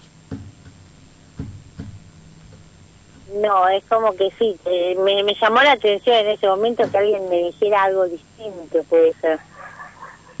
¿No estás entendiendo que te llamó la atención lo suficiente para modificarte el pensamiento y decirme a mí, él es más grande que yo igual? Y aclarármelo. No, no, no lo había tomado de esa forma. Es la única forma. Cualquiera que está escuchando no precisa saber nada de psicología. Se da cuenta que aclarar, estoy muy bien con mi marido, es más grande que yo igual, es una aclaración innecesaria. Sí. Claro. Muy bien. Contame qué te trae al aire, cielo. Eh, yo hablé con vos hace más o menos desde a, a producción hace 6, 7 años atrás ¿Cuánto en mi vida? Tenía- ¿15 años? con mi esposo. No, ¿cuánto hace que hablaste conmigo? No entendí. Hace 6, 7 años atrás. Ah, perdoná, Vero, 6, 7 años. Bárbaro. ¿Y entonces? Tenía un conflicto, vendría a ser emocionalmente, con mi papá. Correcto. Eh, pude, gracias a Dios, eh, resolverlo y, y eso me llevó a poder formar una familia estable, hoy con dos hijos hermosos, dos varones hermosos. Eh, ¿Y cómo lo resolviste? Porque lo que había era falta de ternura del lado de tu padre en tu infancia, carencia de todo eso. ¿Cómo lo resolviste? ¿Con él o internamente con vos? ¿O, o- qué pasó? vendría a ser, mi papá era mucho mayor, me había tenido ya de grande, tenía cincuenta y pico de años cuando yo nací, y era un papá casi ausente. Está bien, está bien. Entonces, Entonces, entonces lo resolví internamente, hice una conciliación conmigo misma. ¿Por qué? Porque estabas enojada con él por su ausencia. Como que vendría a ser que sí, eh, era el, el papá ideal, pero no era demostrativo. Y si era, no era demostrativo, porque era el ideal. ¿El ideal entonces es el que no es demostrativo? No, lo que pasa es que no, no tenía afecto. eh, Te dije, faltó ternura. Te dije, porque tengo tu fecha de nacimiento, faltó ternura del padre. Faltó ternura. Un hogar bastante gris, bastante forzado, y, y bueno, un padre que no pudo dar ternura, pobre. No tenía esa posibilidad, porque no la recibió. No, Mm. y entonces como que me costaba acercarme a mi papá. Muy bien, ¿y entonces? Eh, en ese momento yo trabajaba con chicos especiales, él había entrado en un, en un tema de demencia senil y todo, y, y aunque sea en su último tiempo pude ir acercándome y ir entendiendo lo, lo que a él le faltaba. Claro, lo que le faltó fue dulzura de chico, por eso la demencia senil es como querer olvidar la infancia tan dolorosa. Sí. ¿Me entendés? Es como el Alzheimer, es lo mismo. Sí. Entonces se vuelven niños para ser cuidados por los demás, porque no fueron cuidados.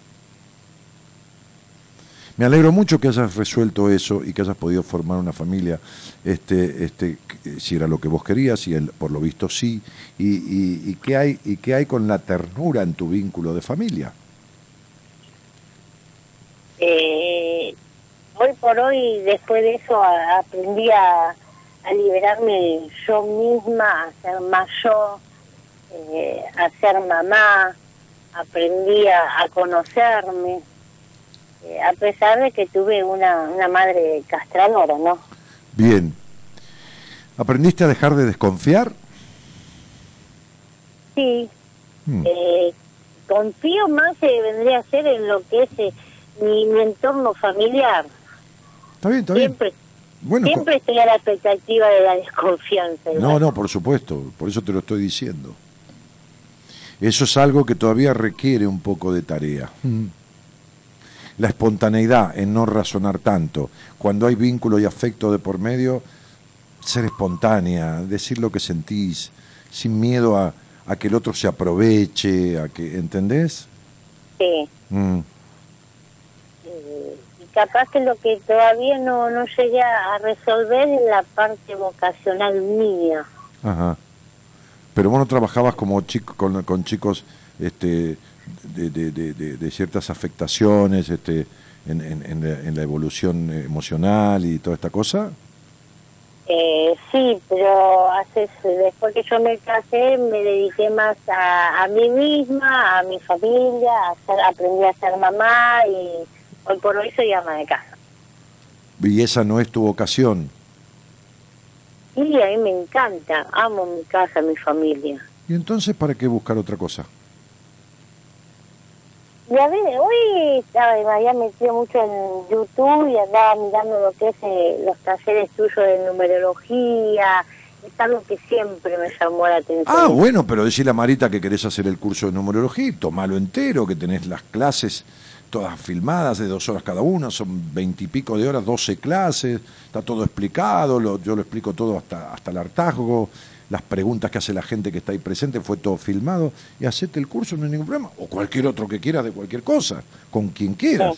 Pero eso, eh, digamos que, a ver, estás buscando algo que te guste y te entretenga y quizás termines utilizándolo este, como un medio de, de comunicación con los demás, pero vocación tenés de ama de casa y es una vocación también. ¿Cuál es el problema? No hay que tener un título para eso, ni para nada que uno ame y le dé pasión en la vida, salvo que legalmente corresponde. Si yo no podría atender a nadie como, como psicoterapeuta si no tuviera un título para habilitarme, por más que supiera. Entonces, digo, este, pero podés ser ama de casa y estar feliz con ello, ¿para qué te vas a joder la felicidad? Si querés hacer un curso de numerología o de corte y confección, digo, cualquier cosa, hacelo. Y si querés, saque más tu casa sentada de tu casa a través de la computadora. Pero, ¿qué vocación querés buscar? No vas a encontrar ninguna si vos estás feliz como estás. No, sí, te escucho cada noche. eh, Bueno. Me gusta mucho lo que es la psicología, aprendo el, el ir conociendo a las personas. Bueno, eh, perfecto. mucho- Hace un curso de numerología, hace un curso de numerología que vas a entender la estructura psíquica de una persona, el por qué le pasa lo que le pasa, de dónde viene su conflicto, cuáles son las, las libertades que, que, que, que, tiene que construir, cuáles son las dependencias emocionales y por qué, qué dolores físicos puede llegar a tener, ¿entendés? Este, qué, qué, qué factores emocionales adquiridos como la melancolía, la falta de plenitud. Bueno, si te gusta la psicología, entonces, lo que yo enseño es una numerología psicoemocional, justamente, lo psicoemocional o lo psicovincular, ¿entendés? Entonces, Sí. hacete ese curso o cualquier otra cosa que quieras y, y ya está. ¿Se entendió? Pero no te, no te compliques la vida, que la tenés bien. Te la has resuelto con tu padre, con un buen marido, los chicos, te gusta ser de madre, te gusta estar en tu casa, amas tu casa. Bueno, entonces si querés, aprende eso u otra cosa similar y si querés después lo aplicás o no lo aplicás, qué sé yo, ya verás qué haces cuando lo aprendas. ¿De acuerdo? Entonces te mando un beso grandote, voy a atender a otra persona. Dale, muchísimas gracias, Daniel. De nada, mi vida, gracias a vos. Sí, a veces No, no, hay que complicarse, ¿viste? Cuando todo está bien, no cambies nada, ¿viste? Deja lo que está y si querés ponerle alguna cosita nueva, pero punto.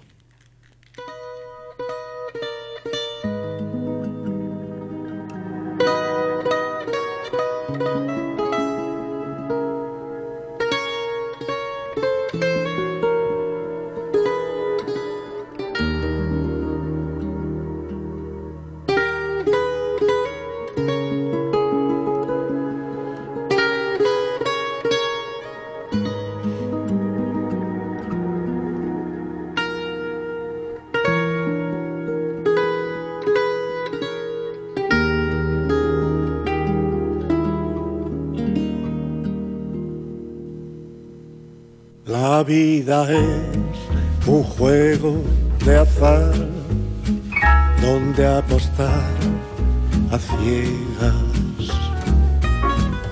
es un viejo telón de crespón negro sobre el rojo carmín del corazón.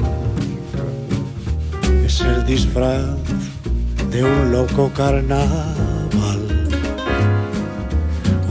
ruleta rusa, un arlequín. es compartir la soledad con unas cuantas gotas de humor, buscar la luz tras la tormenta gris, borrar la nube que te oculta el sol. Hola Noelia, sos tan insegura que borraste tu, tu pregunta de WhatsApp, pero yo ya la había leído, así que te voy a contestar. Sí, la falta de padre no afecta en todos los sentidos. Lo que afecta en todos los sentidos es la falta de función paterna. Vos podés nacer y te tiraron en un canasto en una esquina. Y te agarró una señora que se llama Doña María, que tiene 78 años. Te crió, te nutrió, te mostró los objetos, te sostuvo como bebé hasta que fueras desarrollando tus propias capacidades para sostenerte. Esa es la función materna. Y después esa misma señora empezó a habilitarte, cortó esa dependencia que el niño tiene de, de quien hace la función materna, de la madre, y empezó a habilitarte a separarte en el buen sentido y habilitarte al mundo. Habilitarte al libre pensar tuyo, a, a protegerte en eso que un niño siente cuando dice, ahora lo llamo mi papá y vas a ver.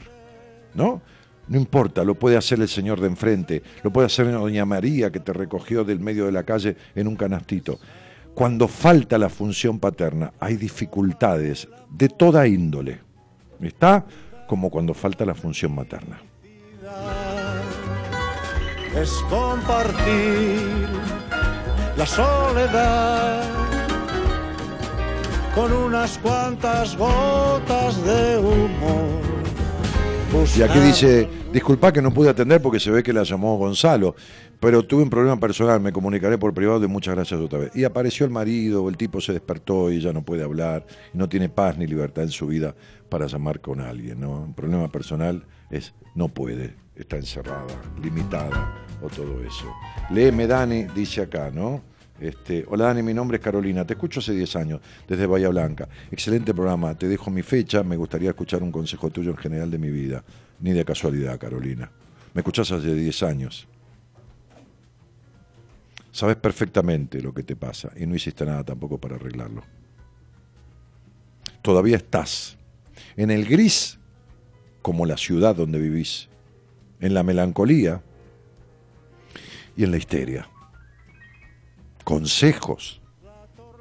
O sea, sería, tenés 33 años, vas a cumplir, arreglarte la vida, decís, ¿no? Que te dé consejos de vida y todo por un mensaje de WhatsApp.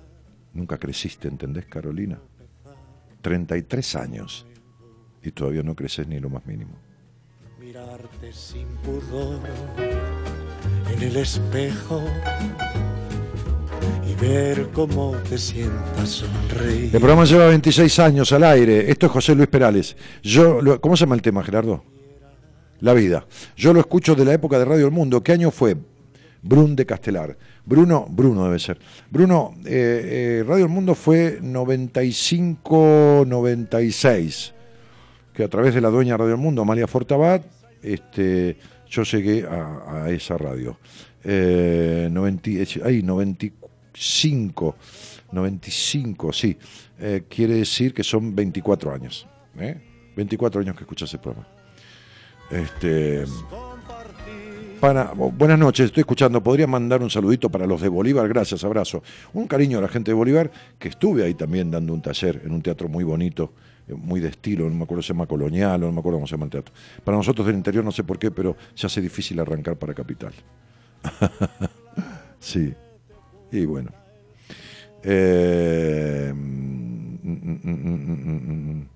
Eh, lástima. Hola Dani, soy Liliana. Deseo de todo corazón hayas tenido muy feliz cumple. Te quiero mucho. Gracias por todo. Sos un genio y sí, siempre me inspiras confianza. Lástima que por falta de dinero no he podido hacer terapia con Pablo, como me dijiste, y me hace mucha falta. Abrazo enorme. Y fíjate, Lili. Fíjate cuánto gastas en ropa, cuánto gastas en cigarrillo, cuánto gastas en un montón de cosas. Fíjate esta infelicidad y este vacío que tenés y, y qué podrías sacar de algo que es este a ver desechable para poder hacer un trabajo en tu terapia y si no búscate otro terapeuta pero Qué manera de joderte que tenés encontrando el justificativo siempre, que más bien es un pretexto, ¿no? Más bien. de crespón negro sobre el rojo carmín del corazón. Es el disfraz de un loco carnaval, En fin. ruleta rusa. Hola Dani, lo borré porque te escribí en Facebook, gracias por tu respuesta. Bueno, no, déjalo acá, no lo borres. Dani, estoy feliz, el viernes tengo una entrevista con vos. Bueno, dale, ¿qué viernes? Ah, este viernes. Después de tantos años queriendo hacerla, lo voy a lograr. Besos y gracias, Susi. Muy bien, Susi, te diste permiso, ¿no? Bueno, te felicito, más allá de que sea conmigo o quien, con quien sea, ¿no? Este, pero bueno. Ah, vamos a, a charlar con alguien, ¿no? Sí. eh, Jorge se llama. ¿Qué haces, Jorge? ¿Cómo te va? Hola querido, ¿cómo te va? ¿Qué tal? Muy buenas noches. Gracias igualmente, mi viejo. ¿De dónde? de haber estado hace muchísimos años acá en Tucumán Ajá. y de haber participado en algunas cositas acá en Tucumán en el Hotel Carlos V que viniste aquella vez. Sí. Todavía tengo la entrada, ¿eh? Mirá. Que pagué esa sí. Uy, estaba llenísimo eso. Sí, está, Estaba pero- llenísimo de gente, llenísimo el salón. de- sí, Sí, sí, muchísima gente. sí, sí, sí. ¿Por qué no venís para acá, para Tucumán? ¿Qué Porque pasa? dejé de ir a todos lados. Hace seis, Ah. hace seis años que no doy eh, eh, charlas en ningún lado del país, que, que me dediqué a hacer eh, este, este, este maravilloso trabajo con todo el equipo de, de tres días seguidos cada tres o cuatro Sí, meses en Buenos Aires. sí, sí, sí, Y bueno, y, y estuve atendiendo pacientes y recién este año he bajado la cantidad de pacientes para poder este, dedicarme, viste, este, es decir, yo he jodido mucho con mi vida, pero no jodo con la vida de los demás. Entonces, si hago algo, lo hago bien, y entonces no puedo tener la cantidad de pacientes que tenía, dar talleres y también ir a dar eh, seminarios, y no, todo no se puede. Entonces, por eso, Jorge, este, vivís ahí en Tucu y ¿con quién vivís? Ya, en este momento es lo que yo te quería consultar un poco, porque vos sabés, yo me separé hace cinco años y resulta ser que me había casado con mi madre y vos siempre lo decías, si uno busca la, la madre parece... Pero está bueno que la, mujer, que la mujer de uno tenga lo bueno que tuvo la madre, pero que no sea solamente eso. claro. Y ya si, le si encima tiene lo malo que tuvo la madre, bueno, ya estamos para la miércoles, ¿no? Sí, y vos sabés que ahora este, murió mi hermana hace un año y bueno, esas cosas de la vida, volví a casa de la vieja. ¿Me entendés? También por cuestiones económicas, porque acá está muy caro la vida en Tucumán, a pesar que no parece, pero está caro. Entonces el alquiler y demás, entonces me llevaba y, se me dio la posibilidad de venir a mi vieja, holgadamente, pero ya lo holgado, ya lo emocional me está jodiendo, ¿viste? ¿Y Yo sabes qué pasa, mi Jorge? En, ra- mujer, en realidad, en realidad es jodido volver a donde uno se contagió. Sí, sí, sí, sí. Y lo escuché y entonces, ¿cuál es tu, tu, tu consulta? y no sé por qué justamente vengo, no sé qué tendré que Porque hacer. no, pero, a ver, un día le dijo alguien a, a- a- vos sos un tipo grande ya. Un día alguien que incluso, creo que está en un tango de Goyeneche, le dijo a, a Aníbal Troilo, el bandoneonista más grande que tuvo la Argentina, le dijo, ¿cuándo vas a volver al barrio? Y Troilo le contestó, ¿qué voy a volver si nunca me fui? Vos nunca volviste, nunca te fuiste de ahí. Por eso las mujeres, por eso lo riguroso que sos, por eso lo, lo, lo ¿entendés? Lo edípico que sos. Te, alejaste de la casa de tu madre, pero nunca te fuiste. Exactamente, yo creo que sí. Y bueno, entonces date cuenta que en realidad estás donde tu psiquis, tu emocionalidad este, y un montón de aspectos tuyos siempre estuvieron. Lo único que sacaste de ahí fue el cuerpo. Exacto. Claro. Entonces es esta la respuesta, ¿entendés? Volvés a donde nunca te fuiste. Este es el gran punto. Porque esa madre, por muchas cuestiones, ha sido la mujer de tu vida. Y la, y la verdad que la madre no es una mujer, es la ¿Puedo decir que tengo un enganche con mi vieja? Sí, claro, patológico. Lógico. Si no, no hubieras repetido el modelo. Claro, claro. Porque uno se puede encontrar, 25, uno se, 25 años con esa- uno, uno se puede madre. uno se puede encontrar con una mina qué sé yo, controladora si la madre fue controladora, sí. ¿Se puede encontrar con una mina acaparadora, con- celosa, si la madre fue celosa? pues, sí. ¿Se puede encontrar con una mina neurótica, gritona? Debe... Sí, si la madre fue, sí. De la misma manera una mina se puede encontrar con un tipo poco cálido o riguroso o maltratante, como fue el padre, supongamos, eh, en varias versiones. El problema es si uno se queda. se puede encontrar con lo que sea, el problema es si uno se queda. Eh, ¿Se puede encontrar uno con un, con un montón de mierda en la calle que cagó un perro? Sí, el problema es si uno se lo come. Entonces, digo, el problema no es con quién te encontrás, el problema es con quién te quedás. El problema es cuánta dificultad para, para hacer de acompañar a una mujer a que sea libre, que sea hembra. El problema es cuánta exigencia, este, cuánto control, cuánto prejuicio hay en vos que se instaló desde que eras el hombre de tu mamá. ¿Entendés? Entonces digo, el problema son que esas cosas que se instalaron de chico sigan estando de grande y condicionen los vínculos de uno y con uno los vínculos que uno tiene con los demás y con uno. Ese es el problema. Vos no naciste riguroso con vos mismo, te hiciste, No. te hiciste riguroso. Sí, sí, sí, sí. Y bueno, y, y eso... Lo, lo es- medité, lo medité, pero vos sabés que las cosas de la vida... pero Jorge, ¿de qué carajo sirve? bueno, pues, Pe- pero ¿de qué carajo sirve lo medité? A ver, a ver, entonces, Sí, sí, no te entiendo lo que Resulta que yo soy alcohólico. Entonces llamo a un programa y el tipo me dice, ¿cuánto toma por día, suponete? Y tres litros. Entonces usted me dice, ¿usted es alcohólico? Yo digo, sí, lo medité, lo medité. ¿De qué carajo sirve, hermano? Vamos a hablar de a hombre. ¿Me estás jodiendo? Sí, no, no. Pues eso es una respuesta infantil. Lo medité es una boluda respuesta infantil, macho. Lo Sí, medité. no, soy infantil en alguna Pero ¿cómo no lo vas a hacer? Si por eso te lo estoy diciendo. ¿Y quién es infantil? Cuando uno que, que aniñado niño. Claro, cuando un tip, cuando una persona, cuando un ser es aniñado y está bien que lo sea, cuando depende de la madre. Claro. Ahora, cuando la voz, yo no cuando, dependo de mi madre. cuando- O sea, no dependo emocional, capaz que vos llamás. pero Jorge, pero ya sé, no hermano, económico, ya lo sé, papito, ya lo sé. Si no dependieras económicamente no hubieras vuelto a vivir ahí. Claro, Hasta eso. exacto. Entonces hasta eso, ¿ves que hasta lo que decís que no es que sí? Hay un punto en que uno tiene que poner, ponerse en bolas, mirarse al espejo y darse cuenta si tiene huevo o tiene bolitas. Y si tiene bolitas tiene que hacer crecer los huevos. Y entonces tiene que hacerse hombre. Y entonces tiene que irse a comer arroz abajo un puente. Pero salir de donde tiene que salirse, sentarse con alguien y dejar de meditar que no sos un, eh, un monje zen, sino te- sentarte con alguien y decirle, ¿qué tal? Esto vamos a, vamos a, a decirlo entre nosotros dos y que no escuche más nadie, ¿de acuerdo? Si vas a un terapeuta y decís, ¿qué tal? ¿Qué tal? ¿Cómo le va, licenciado? Bien, ¿a qué viene? Vengo a salir de la concha de mi madre, porque todavía estoy ahí. Así clarito. Si el tipo dice, no lo entiendo, levántate y andate. No, busca otro. Hasta que el que se lo digas te entiende. ¿Entendés?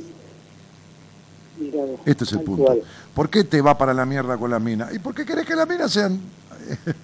Todo igual que mi viejo. se- claro, y sean niñas, y vos sos el niño y te den todo y estén todo el tiempo encima tuyo, de esto, de otro, de anda. ¿Está claro? Sí, sí, sí. Entonces por eso nunca te fuiste, tanto que si no, económicamente no dependo. Sí, porque volviste a vivir ahí. Es decir, uno se va cagando la parte económica, se la va abortando, se la va este, estropeando solo para volver allá. Así tiene la razón para volver, el motivo para volver. Esto es todo un producto de la alteración psíquica de un Edipo materno no resuelto. ¿Entendés? Sí, señor. Sí, sí. Los Tal vínculos cual. con las mujeres y el volver a la casa de tu madre después de haber desarmado o destruido o no construido una cuestión económica que te permita volver y no sentirte un boludo. Dice, no, vuelvo porque, viste, el alquiler está caro. No, no. Mejor uno tiene que decir, qué boludo que soy, que encontré la manera de joderme lo económico para volver al lugar de donde nunca salí. Exactamente. Claro, como te dije yo. No es casualidad, es causalidad, como decimos. No, pero ¿qué va a ser casualidad? que todas las mujeres busquen que sean como tu mamá y que esto... Escúchame, a ver, si yo encuentro una mujer que tiene las cosas que, buenas que tenía mi madre, más las propias, porque uno eh, eh, adopta modelos en la vida, mo- mo- mo- modelos, Claro. eh, claro. Entonces, pues llevo una tipa, qué sé yo, ordenada, una tipa limpia, una tipa laburadora. Bueno, son características que fueron agradables. Ahora, si es una tipa controladora, si es una tipa que lo otro, entonces digo, este, perdóname, flaca, ahora vengo, ¿eh? Me- y agarro el auto, acelero este, y, y- y- y- y cruzo la frontera, ¿entendés? Exacto. Sí, sí, Claro, como me no me quedo dos minutos con una mina que me revisa el teléfono. Digo, chau, a que te- aunque tengamos 14 hijos, nos hayamos casado 160 veces. Me, recibí- me revisó el teléfono y me fui de mi casa, o, o la rajé de mi casa, o le di la mitad y que se vaya, ¿entendés? O me voy yo. ¿Se entiende? Claro. Está Vos claro. que a mí me pasó, que yo te venía escuchando hace tiempo, pero vos sabés que no me entraba en una cosa que, viste, que, que no llega, no está preparado el alumno cuando llega. Y vos hablaba y hablaba y ahí la gente que siempre eh, habla, y, y era lo mismo que me pasaba a mí, y no le daba bola hasta que un día me levanté, te escuché, y al otro día, pero mira, te lo puedo firmar de un documento en blanco, que me agarré dos calzoncillos, media y me fui a la mierda. Claro, lógico, ¿qué es lo que hay que De hacer? eso hace cinco años. ¿Qué es lo que hay que hacer? Sí, sí, sí. Y ahora volví de vuelta, pero al revés, ya volví con mi vieja, Es lo mismo, porque estabas igual con tu mamá. O sea, estabas con Claro, una claro, claro. estabas con una actriz viviendo que hacía de tu mamá. ¿Entendés? O sea, para estar con una mala copia, mejor te volviste con el original, boludo. ¿Qué vas a estar, entendés? ¿Para, eh, qué vas a comerte, para qué vas a chuparte una naranja de plástico? ¿Entendés? Mejor te vas a la, a la, a la, a la- a la verdulería y te, te chupas una naranja original. Entonces, en vez de estar con una mina que es una mala copia de tu madre, mejor volver con tu mamá y listo. Eh, Así es, caballero. Claro. Mucha razón. Claro, compañero. Entonces, viste, de- de- es- ese, es el, ese es el punto. Es- ese es el punto. Es, clarito, viste. Este, como decía mi compañero de, de teatro, Ivo Cucharida, corta la bocha, ¿entendés? Claro, que en realidad es un viejo dicho que tenía mi padre también, porque mi padre jugó a las bochas, incluso jugó el campeonato, Claro. jugó el campeonato sudamericano de bochas, el viejo, este, y perdió por putear, ¿no? Porque erró, er- erró un bochazo y dijo, la reputísima madre que lo parió, mi viejo era así, y la comisión de damas que estaba ahí, te imaginás, hace 80 años, Lo bocharon lo, en lo esa echaron a la mierda, mierda. lo echaron a la mierda, ¿no? Imagínate, mi viejo pu- reputeaba, igual que puteo yo. Entonces, este, pero es corta la bocha, ¿por qué? Porque vos tenés que arrimar la bocha tuya al bochín, porque el que más arrima es el que está midiendo y el que lleva la, la delantera, y queda corta la bocha. Entonces, sería eh, eh, clarito, cortita y al pie, como se dice en el fútbol. Exacto. Claro, cortita y al pie, ¿me entendés? Como se dice en el fútbol. exacto. Claro, entonces digo, eh, las cosas hay que decirlas claras, hermano. Entonces yo soy este tipo de, de, de tipo, no hablemos de Lo que terapeuta. pasa es que he sido muy cagón, Daniel. Yo te, ¿Y por yo en una oportunidad te dije cuando estaba, cuando viniste a Timón, te digo, yo soy muy cagón para tomar decisiones. O sea, me- eso me, Sí, me pero no sos tan cagón desde el punto de... padres. No, no sos tan cagón desde el punto de vista de reconocerlo. Vos sabés que un boludo nunca reconoce que es boludo. Entonces, justamente como el boludo no puede reconocer que es boludo, no se puede curar nunca. Ahora, vos andás medio boludo por la vida, no, no lo suficiente para no reconocerlo. Entonces, esto de ser cagón es, al reconocerlo ya no lo sos tanto. Entonces, en definitiva, las decisiones y, y cuando son trascendentales en la vida, salvo un psicópata, salvo un psicópata, que vos no lo sos, se toman con temor. Da miedo tomarlas, pero hay que tomarlas con temor y todo. ¿Entendés? Sí, sí, no. Imagínate que estuve casado 25 años también. Pero bueno, por eso te digo, y por, por eso te digo, hermano, entonces, ¿a qué voy? A que esta vez soy, soy muy cagón. Si fuera muy cagón no puedo mover un paso. Entonces, sería, no, sos un tipo que le da miedo las decisiones importantes. A mí también. Eh, Yo cuando llego a un cuando llego a un taller, cuando yo voy a Rosario ahora, me voy a encontrar con, no sé, 100, 200, el, el teatro que creo que Marita va a contratar es para 200 personas. Suponete que se llene, ¿no? Y haya 200 personas. Que supongo que va a venir gente de Santa Fe, ¿no? y bueno, supongo que va a pasar que se va a llenar. Buah. Entonces, digo, este, se va a completar. Entonces llego, no te creas que estoy como en el living de mi casa, ¿eh? ¿Vos te crees que estoy como en el living de mi casa? Todavía te agarra el miedito. No, hermano, me voy a un costado, hago una pequeña meditación, hago una introspección y trato de bajar la ansiedad y el temor que me causa. Hay 200, hay, hay 200 personas ahí que no vienen a verme a mí a una obra de teatro que yo tengo un texto escrito que tiene su valor porque he hecho teatro y lo repito. Vienen a verme a mí para que yo proyecte sobre ellos cosas que les surta un efecto, tienen una expectativa, van a hacer un trabajo y alguno va a hablar y va a decir tal cosa y va a hacer una pregunta. Y loco, a mí me da temor, ¿qué te pasa? Si no sería un psicópata. Ahora, cuando voy entrando con la gente, cuando voy, voy al escenario y arrancamos con un aplauso, un aplauso no a mí, sino a todos que nos animamos a juntarnos para, para aprender a, a vivir mejor.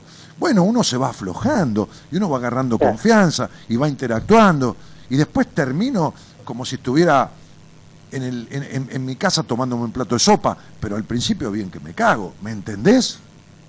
Sí, sí. no, Y bueno, no, entonces ¿cuál es el problema? El, el problema no es tener miedo de tomar una decisión, el problema es no tomarla por miedo.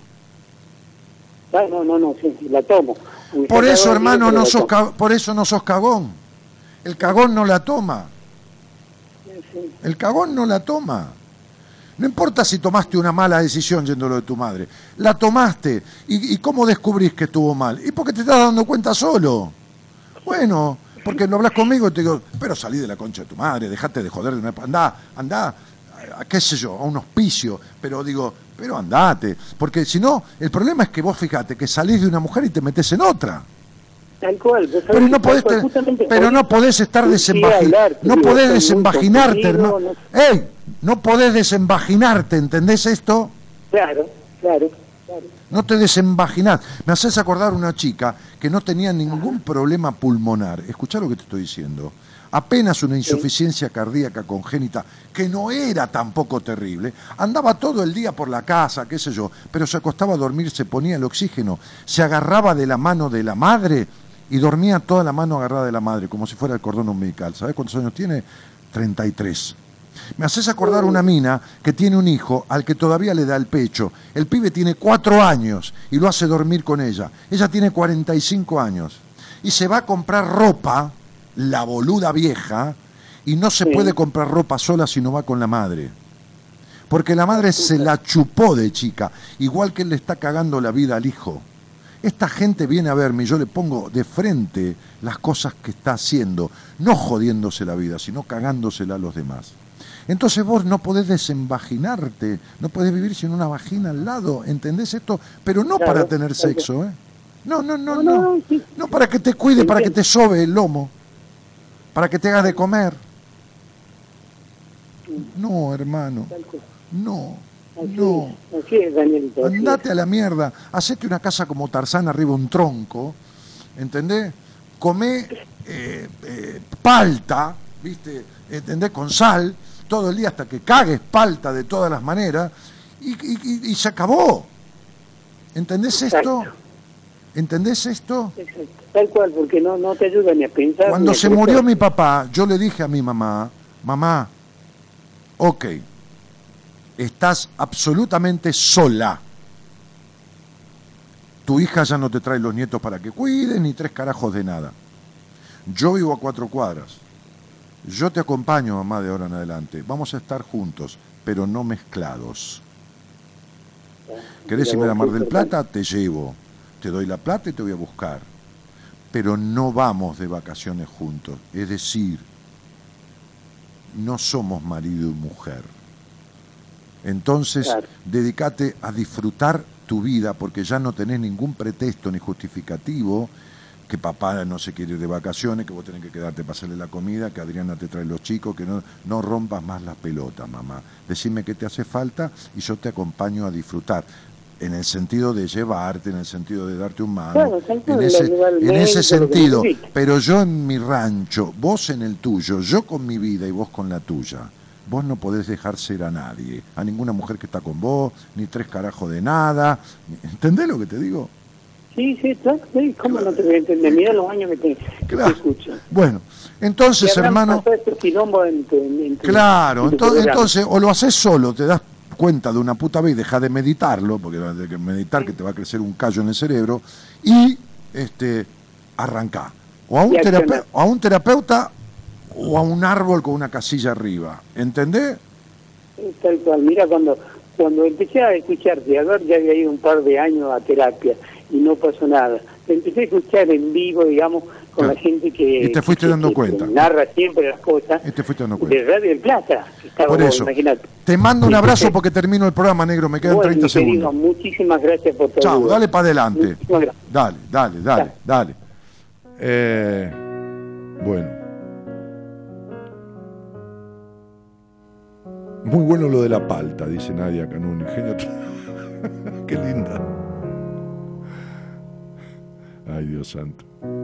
Tuve que aprender a perdonar, ¿sabes? Con heridas graves y chichones.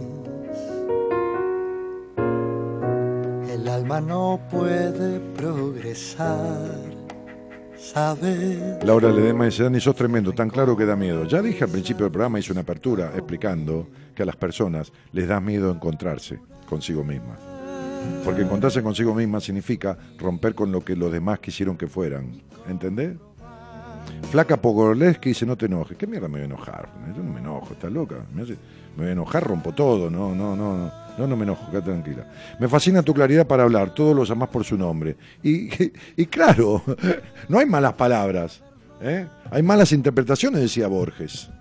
No hay malas palabras. Las cosas por su nombre. ¿sabes?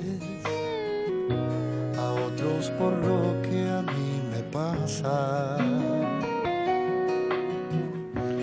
El daño que pueda yo causar, ¿sabes?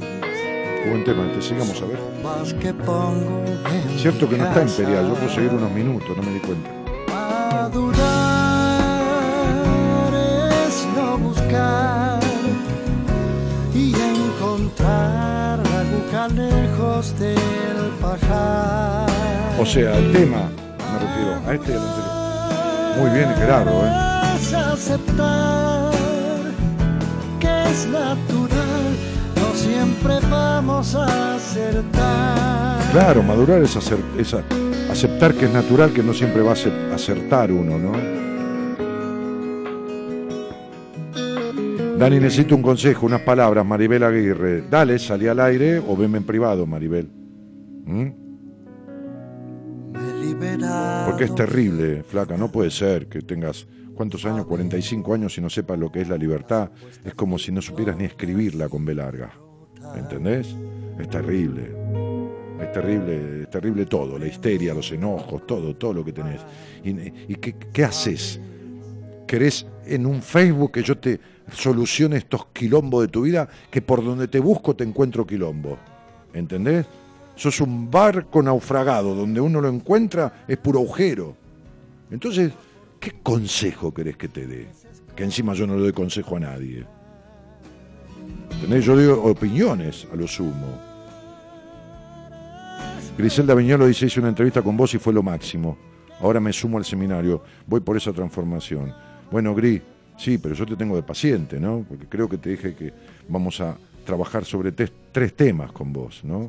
Tres cosas para resolver todo esto. Uno en el seminario, otro un tres, cuatro meses conmigo y creo que algo más que dejé en suspenso, pero bueno, porque cuando yo veo a la persona en una entrevista, entonces, eh, claro, porque como después puede llamarme dentro de un año para, para, para hacer un tratamiento, o no, para, para, para lo que fuera, anoto todo en un mail y se lo mando.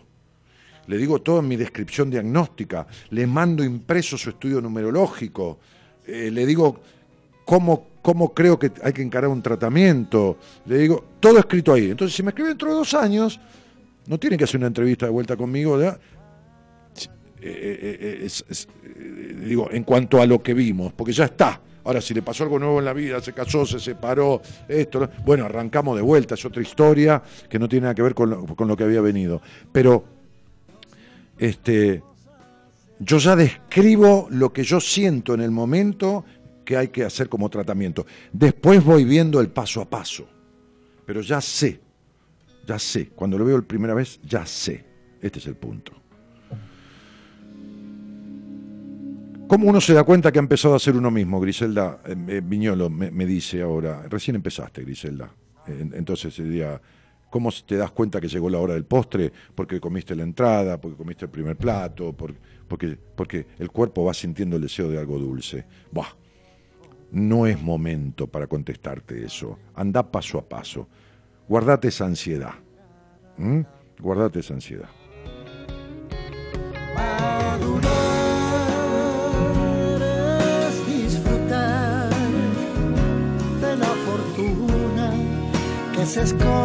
Ángelo Rústico dice, perdón por lo que voy a decir, yo si estaría bien, estaría durmiendo y no escuchando el programa. A ver a quién le pasa algo similar. No, negro, uno puede estar bien. Yo he estado bien y he escuchado radio hasta las 3 de la mañana. Uno puede estar bien y sin embargo puede querer aprender algo nuevo. Eh, puede interesarle escuchar el tránsito de la vida de los otros, qué sé yo. Dani, buenas noches. Quería saber si en todos los aspectos influye la ausencia de un padre. Ah, sí, ya te lo contesté, no es sí, sí. La ausencia de función paterna influye en la relación con el mundo, mucha- eh, muchas veces en el dinero, por el acaparar o por el perderlo, influye en, en el- en en la confianza en uno mismo, influye en la libertad de expresión, influye, uf, la ausencia de, función paterna, no de un padre, porque vos podés nacer y tu papá pobre se puede haber muerto el otro día, y entonces que tenés la vida cagada, no, la función paterna, no importa, la haga quien la haga. Este.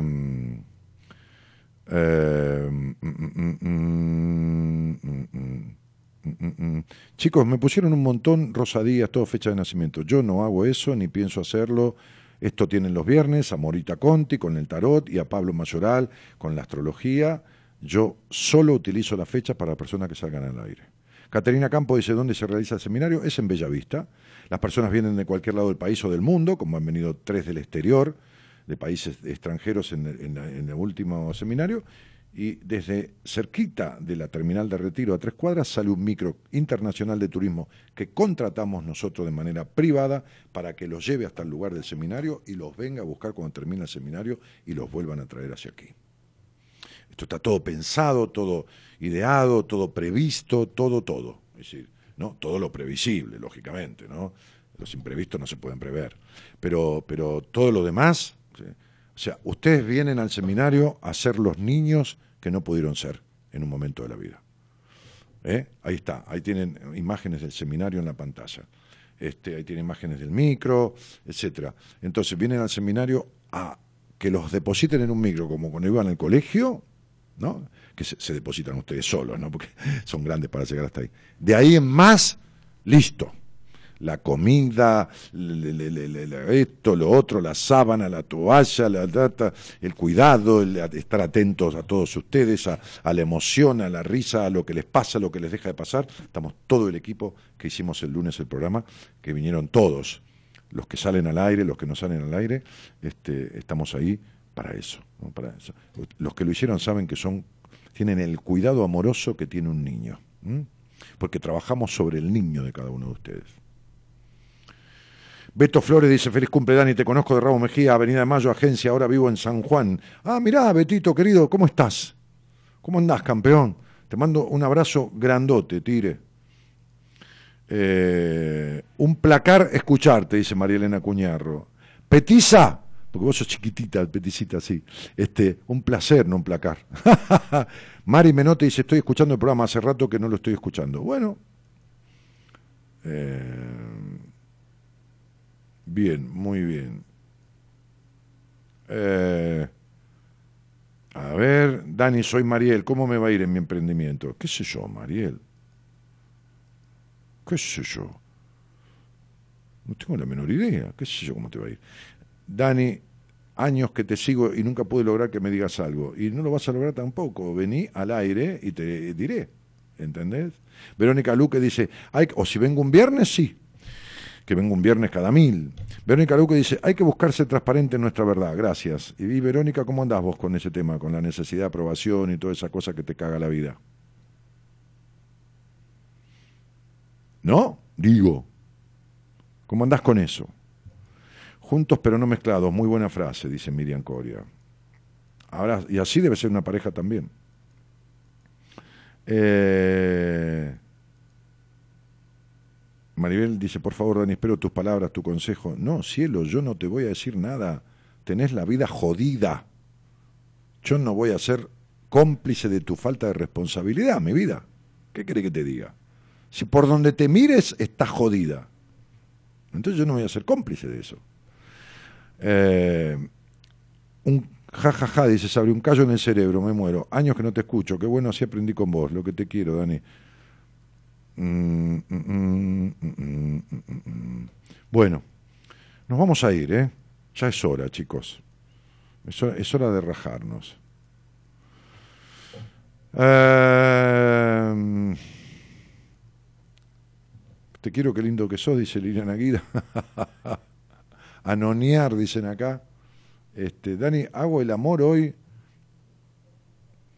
Y no sé, vos vivís con un funebrero, así que esta cosa de los entierros, flaca. Este, no sé. Eh, a ver, cinco. Déjame ver porque quiero ver una cosa. Tres y cinco, ocho y dos, diez. Te voy a decir algo deberías tratar de descubrir en algún momento de tu vida cuál es tu verdadero orgasmo, porque creo que no lo sentiste nunca. Es como algo por la mitad, ¿viste? Cuando estás mirando la película y se corta, o te tenés que ir de urgencia y te quedás con, con que más o menos te imaginás el final, pero no tanto del todo como haberlo visto. Bueno, hay una limitación bastante fuerte ahí. Eh, eh, esto no fue fecha ni nada, eh, fue una sensación que tengo este, a través de... En fin. nos vamos. Ya es hora, ¿no? no este, pide. ¿Va a llover mañana o hoy? ¿Sí? ¿Está previsto lluvia? Yo voy a ir a lavar el auto ahora. El lavadero que voy siempre. ¿Sí? ¿Va a llover? Por eso va a llover, porque no, yo el otro no tengo. Pero hace dos o tres días que, no, cuatro días que no lo hago. Por una cosa por la otra, ¿viste? Este, qué jodido, hermano. Ufa. Eh, a ver, voy a mirar en mi celular el tema del clima. Espera un poco, a ver. A ver, acá hay sol pleno, soy pleno, sol pleno. Después se nubla a las 10 pm. No, loco. No, no hay eh, cuestión de lluvia. Y, el viernes sol y el sábado también eh, anuncian lluvia, tormenta para el domingo recién. Ustedes me están cargando, ¿no? Bah, está bien.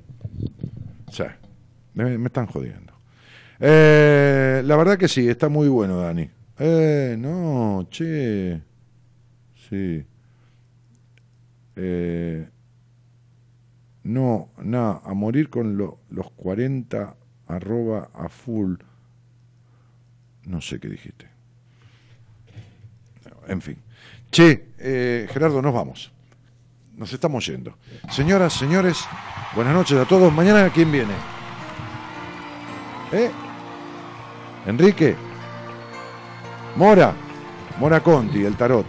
Bueno, mañana tienen para hacer preguntitas si dejan el trabajo, si se cambian, si se mudan, si tienen sexo, qué sé yo. Todo eso. Tema, tema. Dale, que nos enganchamos. Ah, es la musiquita. ¿Es la musiquita? No, no, no.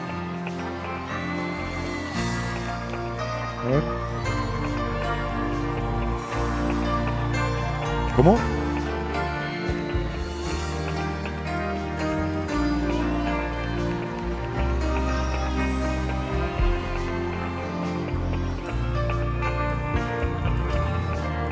No arranca nunca esto.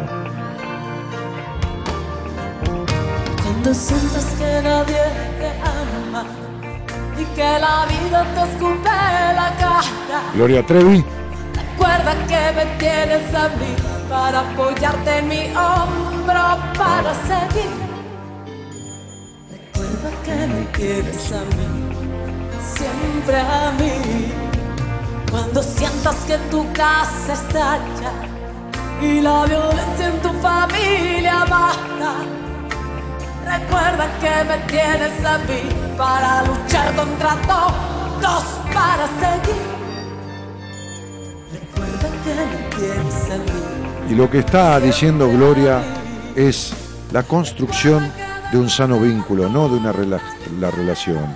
Nadie tiene a nadie en la vida. Este sentido figurado de tenerse, tener, me tenés a mí para luchar contra todo y cuando tu familia falla yo estaré y esto y lo otro, es generar un sano vínculo de pareja, de, de- de- de- de consustanciación, de sana complicidad con el otro. Para lograr esto en la vida, uno tiene que tener un vínculo primero con uno mismo, entender que se tiene que tener a uno mismo, que la única cosa que uno tiene de verdad y que va a tener toda la vida, y es la única, después no puede tener más nada. Todo lo demás es transitorio.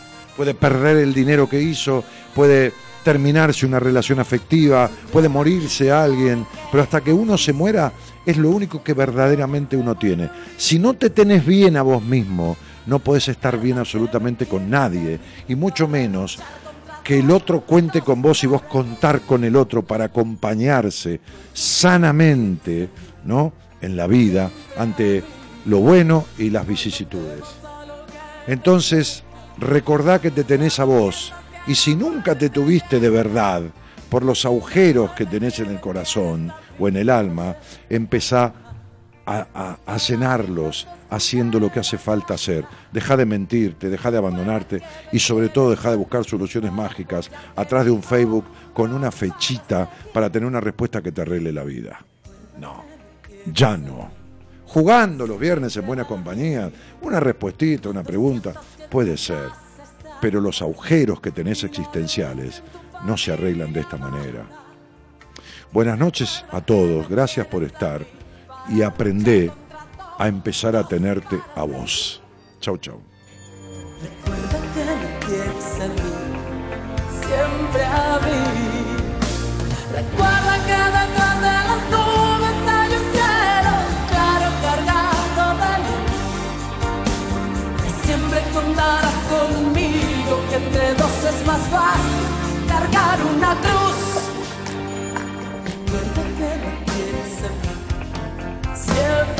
baby.